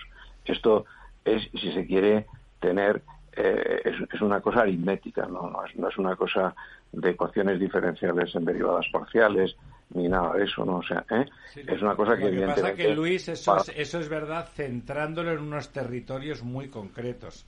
Eso es verdad para que esa tercera, ese tercer diputado eh, vaya a parar a, a, Vox, digamos, es donde hay donde la donde la pelea es entre tres y cuatro diputados. En otros en no, los, no, no, ter, en los diez, territorios hasta, grandes hasta eso ya es distinto, ¿no?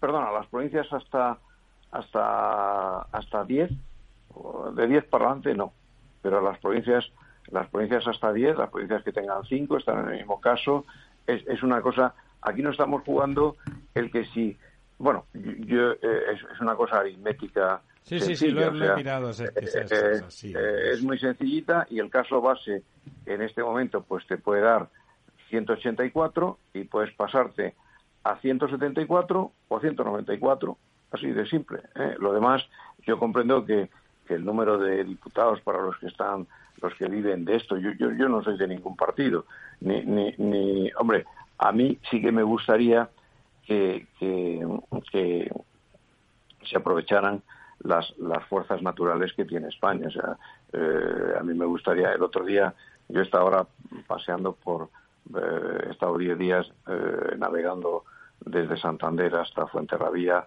y he pasado por, he pasado por las, la orilla de ver a, a Lemoniz, he pasado por, por el Gaviota en Bermeo, lo cuales son cosas que te dan te dan, o sea, te dan la idea de que es posible tener eh, gas, gas natural eh, haciendo fracking, lo digo por el gaviota que está enfrente de Bermeo, sí.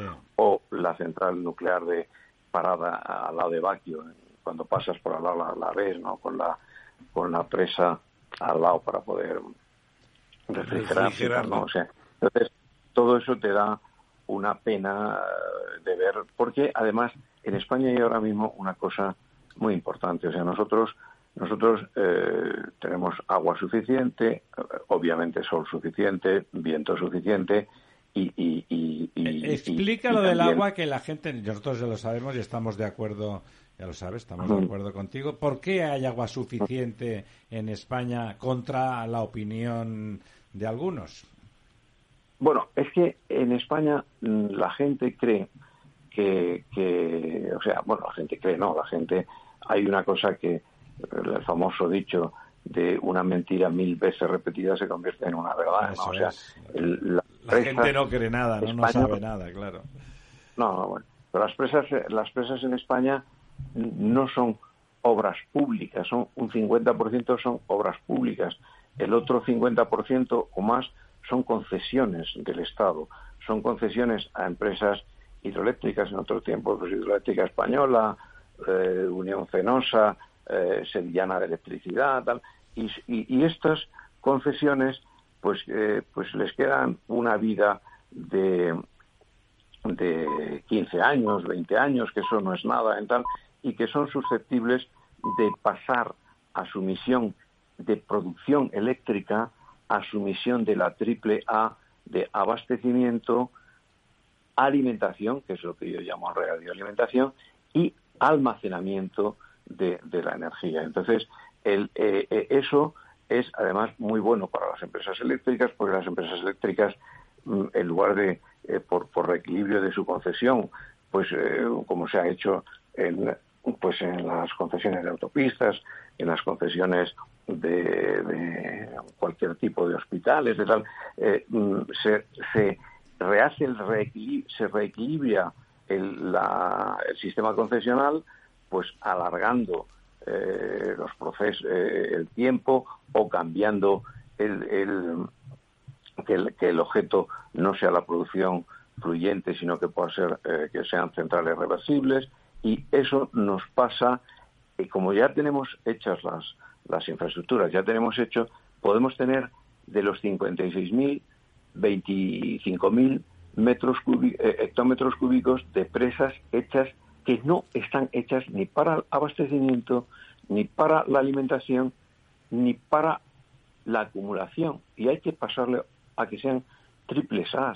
Y con, eso, con ese triple A, España pasa a tener, con las, con las centrales reversibles, pasa a tener yacimientos de gas permanentes, porque ¿qué es el gas en la electricidad? Pues es cuando no hay otro sistema para, para ajustar la producción al consumo que apretar el botoncito y poner el ciclo combinado en marcha.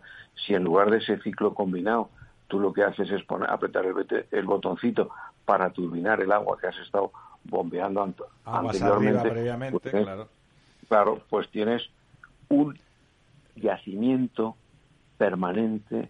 Luis, ¿y el estado de las concesiones, eso cómo está? Porque claro, las concesiones, el derecho les, les hace que no sean expropiables, bueno, por lo menos no por un régimen democrático. es que, vamos a ver una cosa. Eh, eh, yo que eh, he sido un largo tiempo eh, pues presidente de una compañía importante de concesiones y tal, ¿no? Y creador de una compañía de concesiones y buscador del nombre que es Itinere y tal, ¿no? Eh, bueno, pues eh, nada más gusta a un concesionario que pueda reequilibrar el, el, o sea, el reequilibrar económicamente la concesión con un alargamiento de, del tiempo concesional o una variación de la concesión, porque te asegura mucho más cuando tú te vas en una concesión, supongamos un puerto, un puerto deportivo, por decir una cosa. Cuando te faltan cinco años de concesión, pues el señor que tiene la concesión está encantado de pactar con, con el ente concedente, pues que se pongan eh, 200 puestos más, puntos más de amarre y que le den 20 años más de concesión. Por lo mismo, ¿eh? o sea, lo que pasa es que hay que tener en cuenta las empresas eléctricas son eh, el, brazo ejecutor de la política de la política del gobierno. Es decir, si en un momento dado el gobierno lo que quiere desarrollar son las centrales eh, de gas, pues son gasistas a la primera, a la orden. Si lo que quiere es desarrollar eh, el tema nuclear, pues nucleares a la primera. Si quiere desarrollar el tema eólico fotovoltaico, pues a la primera. siempre en, primer, en primera posición de saludo. Y así es como se necesita para la sociedad, porque la sociedad necesita tener grandes empresas eh, generadoras de electricidad y además en un momento en el cual se, se tiende, yo no creo que se pueda alcanzar a acabar con los motores de combustión y tal y eso, pero sí que evidentemente pues un 20 un 25% van a pasar a ser eléctricos. Sí que se quiere eh, sí que se quiere en el calor pues también ir sustituyendo el gas eh, eh, que produce CO2 y que no lo tenemos siempre y cuando no aprovechemos con, con, fracking subijana, por ejemplo, ¿no? que tenemos 1.300 BCM, que es como la teniendo en cuenta que España consume 36 BCM al año, pues pues ya se puede ver la importancia que tiene subijana. Bueno, pues entonces sí que tenemos tenemos que aprovechar esas esas esas, eh, eh mm, posibilidades, que, claro. esas posibilidades que tenemos propias nuestras, que son lo que te da la soberanía, lo que te da, lo que te permite eh, mm, dar un gran salto hacia adelante en la, en la economía, porque vas a tener la energía más barata posible y eso te va a producir que todo lo demás va encadenado ¿eh? y por lo tanto eso te produce que pases, yo oigo a lo mejor hablar de, de 22 millones de puestos de trabajo. Eh, eh, España tiene que tener, España tiene facilidad para alcanzar 25 millones de puestos de trabajo. Mm, tiene una posición única, una posición divina, una posición eh, siempre la ha tenido, una posición importante en, temas o sea, o sea, siempre su minería siempre ha sido importante, bueno, sus, sus recursos naturales son muy importantes. Unas veces, en tiempo de los fenicios, pudieron ser el cobre, en tiempo de los romanos, pues también el, oro. El estaño, el estaño, no ¿Eh? Sí, siempre, siempre ha sido el plomo para las tuberías. ¿eh? Eh, luego, la España, en un sentido más amplio, de los dos lados del océano, pues la plata en Potosí y en México. Siempre los recursos naturales han sido muy importantes. Siempre España siempre está a la cabeza de la minería eh, desde, desde el propio Allán, el primero que, consigue achicar las minas, en fin. Eh, Pero mira, mira, mira, mira, mira, eh, Luis, para completar el sistema, y mucha gente no te ha oído en la exposición global, te falta una pieza que expones normalmente. Nosotros tenemos unos acuerdos con Portugal en donde se les cede unos ciertos volúmenes de agua. Parece que actualmente se les está entregando cantidades muy superiores a las planteadas en los tratados. Ese agua que recupera España se incorpora a, nuestros, a nuestra triple A y hace más fácil precisamente todo ese cambio trascendente? Por supuesto, mira, otra de las cosas que se dice es que España o sea, emplea en regadío el 80% de, de sus recursos eh, eh, hídricos, sí. de agua. Pues, entonces, yo mm, voy a emplear, yo soy muy amante de la aritmética, ¿no? Porque la aritmética, eh, pues es las cuatro reglas las entiende todo el mundo, ¿no? O sea, entonces los recursos, o sea, se dicen, o sea, los recursos de los ríos de España son cientos 110.000 hectómetros.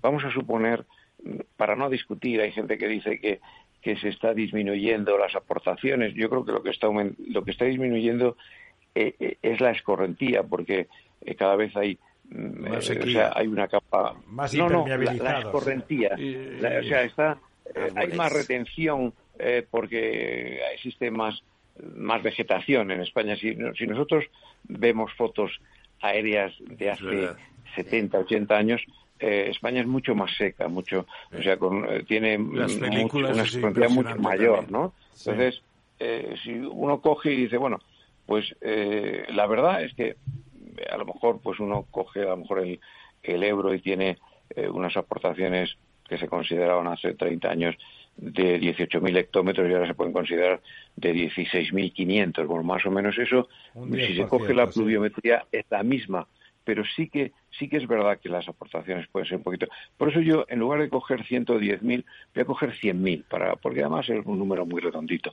Bueno, pues el consumo que se hace en España de, de, agua son 20.000 para, para los tres para los tres conceptos abastecimiento, industria y, y, alimentación, es decir, regadío. Solo 20.000, o sea, solo el 20%, el, el otro 80% va al mar o pasa a Portugal y termina en el mar. Entonces, lo que pasa a Portugal por encima del Tratado de la Albufeira, pues es del orden de unos 12.000 hectómetros más o menos, ¿no? O sea, y, y por lo tanto, eh, y, luego eh, lo que se emplea en España en todo el regadío de España son del orden de 14.000, yo diría 15.000 para, para simplificar los números, ¿no?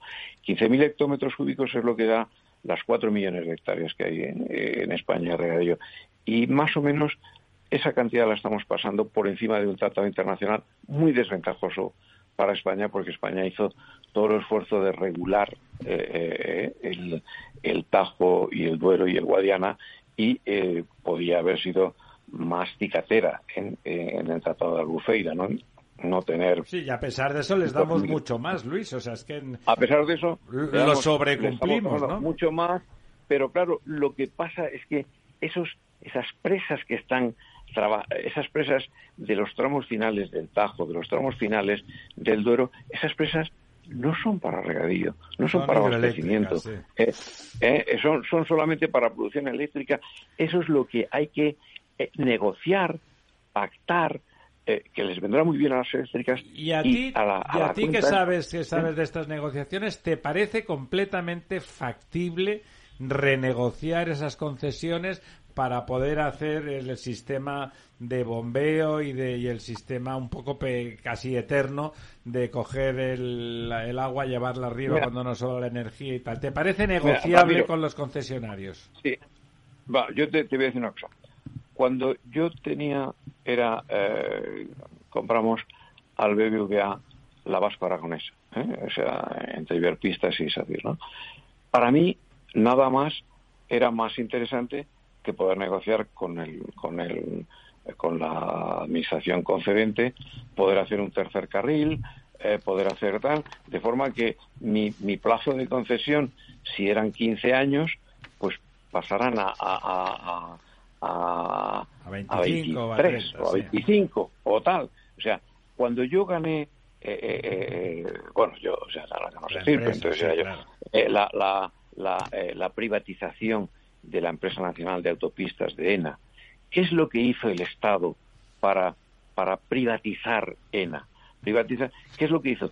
Se autoconcedió a las empresas, a las concesiones eh, estatales que formaban ENA, las puso al máximo, al máximo de, de, periodo concesional admisible, porque de esa forma las vendió más caras. o sea, nosotros las compramos los más, lo más caros posibles. Para las empresas eléctricas sería tiene que ver una esto no, tiene que ver que, que, haya una mayoría potente eh, eh, un, un, sentido de estado que vea que eso es la solución la solución de, de poder de poder tener primero la energía más barata por consiguiente tener la energía más barata la industria se desarrolla eh, de poder tener la la agricultura que te da la soberanía alimentaria. Todas estas cosas tienen, o sea, son difíciles de pensar cuando en este momento, si uno tiene, si, se están planteando eh, trasvases de una de una comunidad autónoma a otra, por ejemplo, el trasvase Tajo Segura, hay un grandísimo problema. Sin embargo, si se están planteando trasvases del, del, del Tajo al Guadiana, pero dentro de la misma comunidad autónoma de Castilla y León, no hay ningún problema. Se hace sin el más mínimo problema. Entonces, hemos cambiado el, la unidad de medida, una unidad de un país no muy grande, de 500.000 kilómetros cuadrados, por la unidad de, de, de 17 comunidades autónomas. La unidad de medida, eso es un error total. Por lo menos por lo menos eh, en, en el tema del agua hay que tener efectivamente hay que tener un, un necorot como tiene Israel porque es fundamental porque nosotros nosotros mira, nosotros tenemos 50 millones de kilómetros cuadrados 50 mil eh, 500 mil kilómetros perdón eh, 500 mil kilómetros de hectáreas no 50, millones, de hectáreas de las cuales mira de los cuales de esos 50 millones de hectáreas solo 16 y 17 o 17 son aprovechables agrícolamente, ¿eh? porque los otros son montes y tal. Eh, entonces nosotros tenemos una pluviometría de 650 ah, milímetros. Pero como nosotros tenemos embalses que recogen todo eso, porque los, los hemos hecho, los hemos hecho en un periodo y tal, pues entonces resulta que imagínate, imagínate que, que, que, que, fuéramos solo un país de esos 17 millones de, de hectáreas. Tendríamos una pluviometría de 2.000 de 2000 eh, de 2000 milímetros 2.000 milímetros no lo tiene Dinamarca nosotros no tenemos un problema de agua ¿eh? o sea eh, eh, estamos bien dotados de agua y además estamos dotados de agua con diferencia de cotas y además con los embalses hechos España tiene que pensar tiene que pensar en grande porque además siempre tiene nosotros somos nosotros nosotros no somos Polonia porque tienen los mismos habitantes, o Ucrania. Nosotros somos la madre espiritual de 550 millones de habitantes y nosotros somos exitosos en, ese tema, pues si somos exitosos, querrán querrán estar próximos a nosotros porque porque ya se entienden en, el mismo idioma, ya se entienden en las mismas costumbres, en las mismas en las mismas religión, en los mismos hábitos. Luis, tenemos que ir acabando, tenemos que ir acabando porque además con Luis si hablamos de, del proyecto de las tres As, que es un proyecto muy importante y que en el que estamos de acuerdo en que si se hace bien puede cambiar el destino europeo de España y convertirnos en un país referencial, hacer eh, mucha energía, utilizando bien el agua con infraestructuras adecuadas podemos ser referencial en energía y desde luego en alimentos, porque el clima además lo permite. Don Luis del Rivero, muchísimas gracias una vez más y bueno, esperamos, esperamos seguir colaborando en la construcción de ese gran país que es y todavía más grande puede ser España. Un abrazo, Luis. No olvidaros, eh, buenas noches y no olvidaros de que el tercer puesto en las elecciones es quien, quien decantará eh, a un lado o al otro. Pues que se aplique en el cuento quienes nos estén oyendo. Un abrazo. Buenas noches, don Luis. Los viernes en Capital Radio te proponemos descubrir y comprender las estrategias de empresas con éxito que servirán de inspiración y ejemplo para la tuya. Escucha Metaempresas, un programa presentado por Andrés Arenas con la presencia y los consejos de expertos en distintas áreas y profesores de reconocida trayectoria. Todos los viernes a las siete y media de la tarde, Metaempresas, Capital Radio. La verdad desnuda, con Ramiro Aurín. Bueno, vámonos corriendo, pero antes, don, don, don Ramón, antes de empezar con el quid pro quo, tenemos que hacer una maldad. El otro día estuvimos usted y yo, bueno, también doña Almudena, en, en en el evento donde Feijó habló en el entorno de la razón, que fue una gran reunión, estaba ahí el todo Madrid y una parte sustantiva de Barcelona también, porque al final de cuentas el planeta, la razón es planeta y planeta arrastra siempre bastantes barceloneses. La reunión fue espléndida y parece que fue tan espléndida que después del hormiguero vino a continuación el señor Feijó y le ganó. Y le ganó. Eh, en la razón lo hizo muy bien Feijó, la gente estaba muy contenta, la sensación era tal y ya no ha querido ir. Le tocaba ir mañana, estábamos usted y yo invitados otra vez y no ha querido ir y me dicen que ha suspendido todas sus comparecencias del roadshow ese que tenía montado y que está con los codos clavados estudiando a ver cómo chincha al señor Feijó en el cara a cara individual. ¿Qué le parece? y también creo que la reunión de mañana eh, era peligrosa para el candidato Sánchez porque era más abierta y podía haber preguntas de la gente. Y entre otros podría estar el candidato que fue de la moción de censura para ah. hablar en directo. ¿Un, plan, un, tal Tamames? Un tal Tamames y han decidido que el tal Tamames no debe hablar en público con el presidente y clausuraron ese acto. No han clausurado todos. Sí, no, no todos, no todos, algunos. era un desayuno, ¿no? me, consta, era un desayuno. Sí, era un desayuno. Y me Yo lo he recibido, Y me consta que tenía mucho miedo de que pudiera haber interferencias importantes porque yo es que el tal Tamames es un tipo de mucho cuidado ¿eh? no sé yo no puedo opinar pajarraco. no puedo opinar pero sí le tenía yo ganas de preguntar unas cosas ahí en público. Tampoco no le hubiera contestado igual que hizo el día de la moción. no no no pero habría sido muy inoportuno para él tener un, tropiezo. Ahora tiene obligación de contestar está en campaña electoral. Es verdad doña Almudena o sea, las obligaciones. El señor presidente presidente dijo ayer en el programa de Ana Rosa que él no ha cambiado nada de la política con el Sáhara y con Marruecos, con un par. Que dijo eso. Bueno, porque delante de una audiencia millonaria. Pero no lo vi, no lo vi. Porque se queda tan ancho, es que este señor se queda tan ancho. Bueno, vamos al tajo. Tenemos 11 minutos escasos para repasar las buenas, las malas y las regulares. Mosquitos.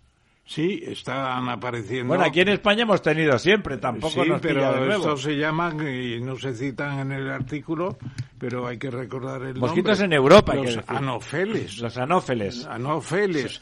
Son, los, los, de la malaria. La malaria, que llevan naturalmente la malaria, el paludismo que decíamos antes aquí, y que producen unos problemas tremendos. Es... La malaria es una enfermedad en muchos casos mortal. No, no, sí, la... Y sobre todo si no están preparados si no y se hay una, una, una, una cierta inmunidad local. Eso es. Tremendo. En Estados Unidos y en Finlandia han aparecido los parásitos también que llevan la fiebre del Nilo. En, en, cosa, en ¿no? Finlandia. Porque se está observando. Aquí seguramente que tenemos de todo también, empezando por bueno, el dengue, eh, igual... por el dengue y, y no nos hemos enterado aún, pero es tremendo porque el cambio climático está cambiando la distribución de los portadores de toda clase de virus. Claro, claro, ahí en el norte como hacía tanto frío no había bichos de esos y ahora y ahora pues sí. Bueno, el tema del cambio climático además, y es verdad que está ocurriendo todo el tema este de los insectos, pero fíjese que, que había una, un, mapa en un periódico eh, hoy hablando de la ola de calor que se nos viene encima esta ola de calor se va a poner en torno al Mediterráneo, entre Italia, Francia, España, va a llegar todo el norte de Europa. Y sorprendentemente en el mapa, que era un mapa más general, se veía como otra, otra mancha de altas temperaturas. Eh, y estábamos hablando de Terranova y, de, y del sur de Groenlandia. Es, es, impresionante, es decir, claro. está llegando realmente ese calor a unos a unos niveles tan tan septentrionales Tremendos. Que, que realmente efectivamente claro. empiezan a venir enfermedades tropicales a, al resto del mundo, ¿no? Y insectos, insectos y claro, así es. Bueno, pues sí. No, no, no, si quiere usted rematar la jugada de no, los no, mosquitos. No, no, creo que está bien con los anofeles y la fiebre del Nilo. El acento está bien puesto, yo le he llamado, a lo mejor sí, ¿eh? Yo le he llamado desde Yo siempre he dicho anófeles. además yo he sido una víctima del paludismo ¿Ah, en sí? España porque lo con, me contaminé en Badajoz, en Don Benito, el año 41 porque allí lo habían llevado otra vez los moros ah. en el avance hacia España, porque se había acabado con el paludismo en España con la República pero los moros con esos eh, bombachos que llevaban ahí llevaban que lo las, que, las no se sabe lo y que las llevaban larvas, dentro ¿no? y no Bueno. es racismo ¿eh? es conocimiento de los moros de entonces Bueno, la, la, fa- la famosa frase, hace un artículo muy gracioso don Paco Maruenda. sí es gracioso y además tiene razón, en mi opinión. La economía va como una moto y podríamos añadir con una frase que decía mi padre, y un jamón con chorreras. no yo, yo no sé por qué no aparece el efecto del del cómo se llama el Euribor el efecto del Euribor es des- destructor se ha puesto en el de 4%. Claro, las, las hipotecas son una cosa espantosa. Sin embargo, Espantosa. sin embargo, Ramón, fíjate que está ocurriendo lo mismo en Estados Unidos también con tipos con un crecimiento exponencial en los últimos años y están modificando las previsiones de crecimiento del 1,3 al 2% y hay muchos analistas que dicen que va a crecer todavía más la economía. Es decir, eh, la- digamos que los principios de teoría económica que hemos sostenido durante muchos años empiezan a romperse. Los tipos de interés han crecido exponencialmente y, sin embargo, las, las revisiones se están produciendo al alza sucesivamente. A ver qué opina usted de esto, porque yo creo que los el Euribor, que es el Euribor, como era el Libor anteriormente, es el tipo de del precio del dinero del intercambio entre los bancos. En Es interbancario. el dinero interbancario. Claro, Es, el- es lo que pa- dicen pasar de, a lo que negativo a un 4%, bueno, es meterse el dinero en los bolsillos de, de- de los bancos de una manera descarada, descarada. Es necesario subir. ¿Les eso. parece usura? ¿Es un mercado que debe funcionar automáticamente o se puede intervenir? ¿Por qué no lo interviene el Banco Central?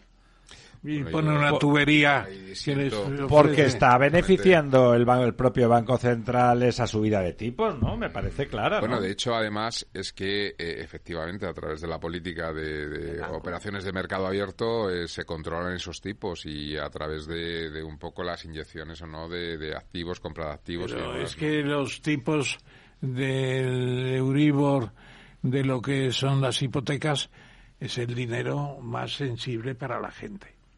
No, para las grandes inversiones. Pero está, está, está aguantando la economía esa subida de tipos. y en Estados Unidos es también. una curva la gente bueno, relativamente. De momento está aguantando.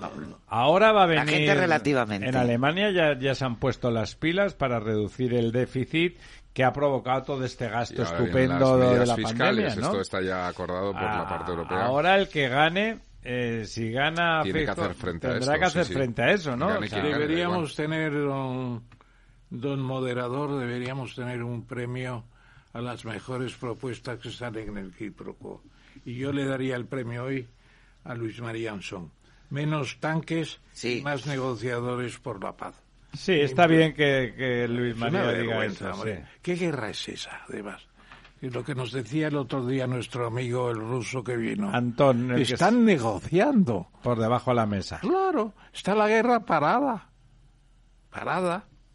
Bueno, nos alegramos, ¿no? De eso. ¿Y por qué está parada? Pues por seguramente porque los rusos han amenazado ya con las bombas atómicas. ¿A usted no cree que todas las guerras se negocia siempre por debajo? Sí, se negocia por debajo, naturalmente que sí, evidentemente. Y de hecho estamos contentos de que eso sea así, por qué ¿no? se acabó la guerra de Corea? Porque salió el presidente Eisenhower y dijo, como en tres meses no se vayan los chinos de por encima del paralelo 38, las bombas atómicas en Pekín y en Shanghái. Así lo dijo y se acabó la guerra. Y Rusia puede estar planteando la guerra atómica. Yo creo que no. Yo creo que no, y además me alegraría de tener razón, no por la razón en sí, sino porque... Fíjate que una, una, noticia que se han hecho con los medios españoles hoy es que ayer salió, o antes de ayer, en Sputnik, que es un medio pagado por el gobierno ruso. Filo ruso, sí. Y no, pagado, financiado por el gobierno ruso, salió eh, que, digamos, los servicios de inteligencia sacaban a la luz que los ucranianos, obviamente los ucranianos dicen que va a ser al revés, iban a estallar la central nuclear de Zaporilla. Para eh, crear un problema insoluble. Hoy, esta noche. es decir, que, bueno, no sé si será verdad o no, evidentemente, pero pues claro sí que, no. Bueno, o, vamos, o, ellos se lo iban a hacer los rusos en cualquier caso. Bueno, en todo caso, sí, sí, claro, podría ser una, una falsa bandera, ¿no? Pero quiero decir que sí que es verdad que yo creo que se está levantando el debate nuclear. Hombre, han, han volado, mesa, ¿no? han volado la, la, el, la presa esa que han volaron. Demolición bombas nucleares a Rusia. Y... Sí, es la, el teatro que hacen es ese, ¿no? De los mozos, que era un señor que fue presidente de Renault, ¿no? Sí, señor. Eh, revoluciona el comité de Indra y asume el poder en defensa. Tremendo. Nos... Eh, Indra se está convirtiendo en una especie de polo de actividades eh, Pero Indra es un enano al lado de las empresas industrial de defensa europeas, ¿eh? ya no digo las americanas. Es no, un enano. Bueno, tampoco. No, enano. no es tan enano, no es tan enano perdone. en los sistemas electorales. No, no, no digo que tengan expertise. Tienen en, expertise. En los delitos cibernéticos. Tienen expertise, pero de tamaño, comparado con las empresas de defensa europeas, es un enano. ¿eh? Pero ¿quién está dirigiendo esa transformación de Indra? ¿Y por qué? Eh, ¿El armenio presidente de Prisa? O el señor Sánchez? No, no, no, la pregunta es correcta. Sí. O los dos. ¿O Son qué intereses están ahí debajo? Bien. No, no, yo estoy con usted en uno, porque el tamaño no es muy competitivo de Indra con el resto de la industria de defensa europea. Y dos, es todo este interés, este intento de manejo y de control, eh, la verdad es que como mínimo es sospechoso. Bueno, la buena noticia tiene usted Sorna, ¿no? Que me parecía que el, en el país, eh, Nicolás Franco dona animales matados en 80 países. Eso es el titular del país. Usted perdone, yo no tengo ninguna simpatía por don Nicolás Franco, pero lo, fueron cazados. Son animales cazados en 80 países, y no matados, pasados, asesinados. Pasados por los taxidermistas. Claro, claro. Y son especies que estaban en peligro de extinción y que se está convirtiendo esos especímenes del regalo puede ser una muestra fantástica para reforzar la el Museo de Historia Natural, exactamente, ¿no? Exactamente, exactamente. Y además quiero decirle que Nicky Franco es muy amigo mío. bueno, pues entonces y que yo... es el único español que vio a, al célebre padre del la, el atentado de las Torres Gemelas, ¿cómo se llamaba? Pues no tengo ni idea. Le ah, al al, musulmán. Sí, ¿cómo se llamaba? Bin Laden. Bin Laden. Estuvo con Bin Laden tomando el Se nos acaba el tiempo. Bin Laden, otro que también han disecado. Nicky Franco, Nicky Franco. Amigas, amigos, se acaba el día, se acaba el programa.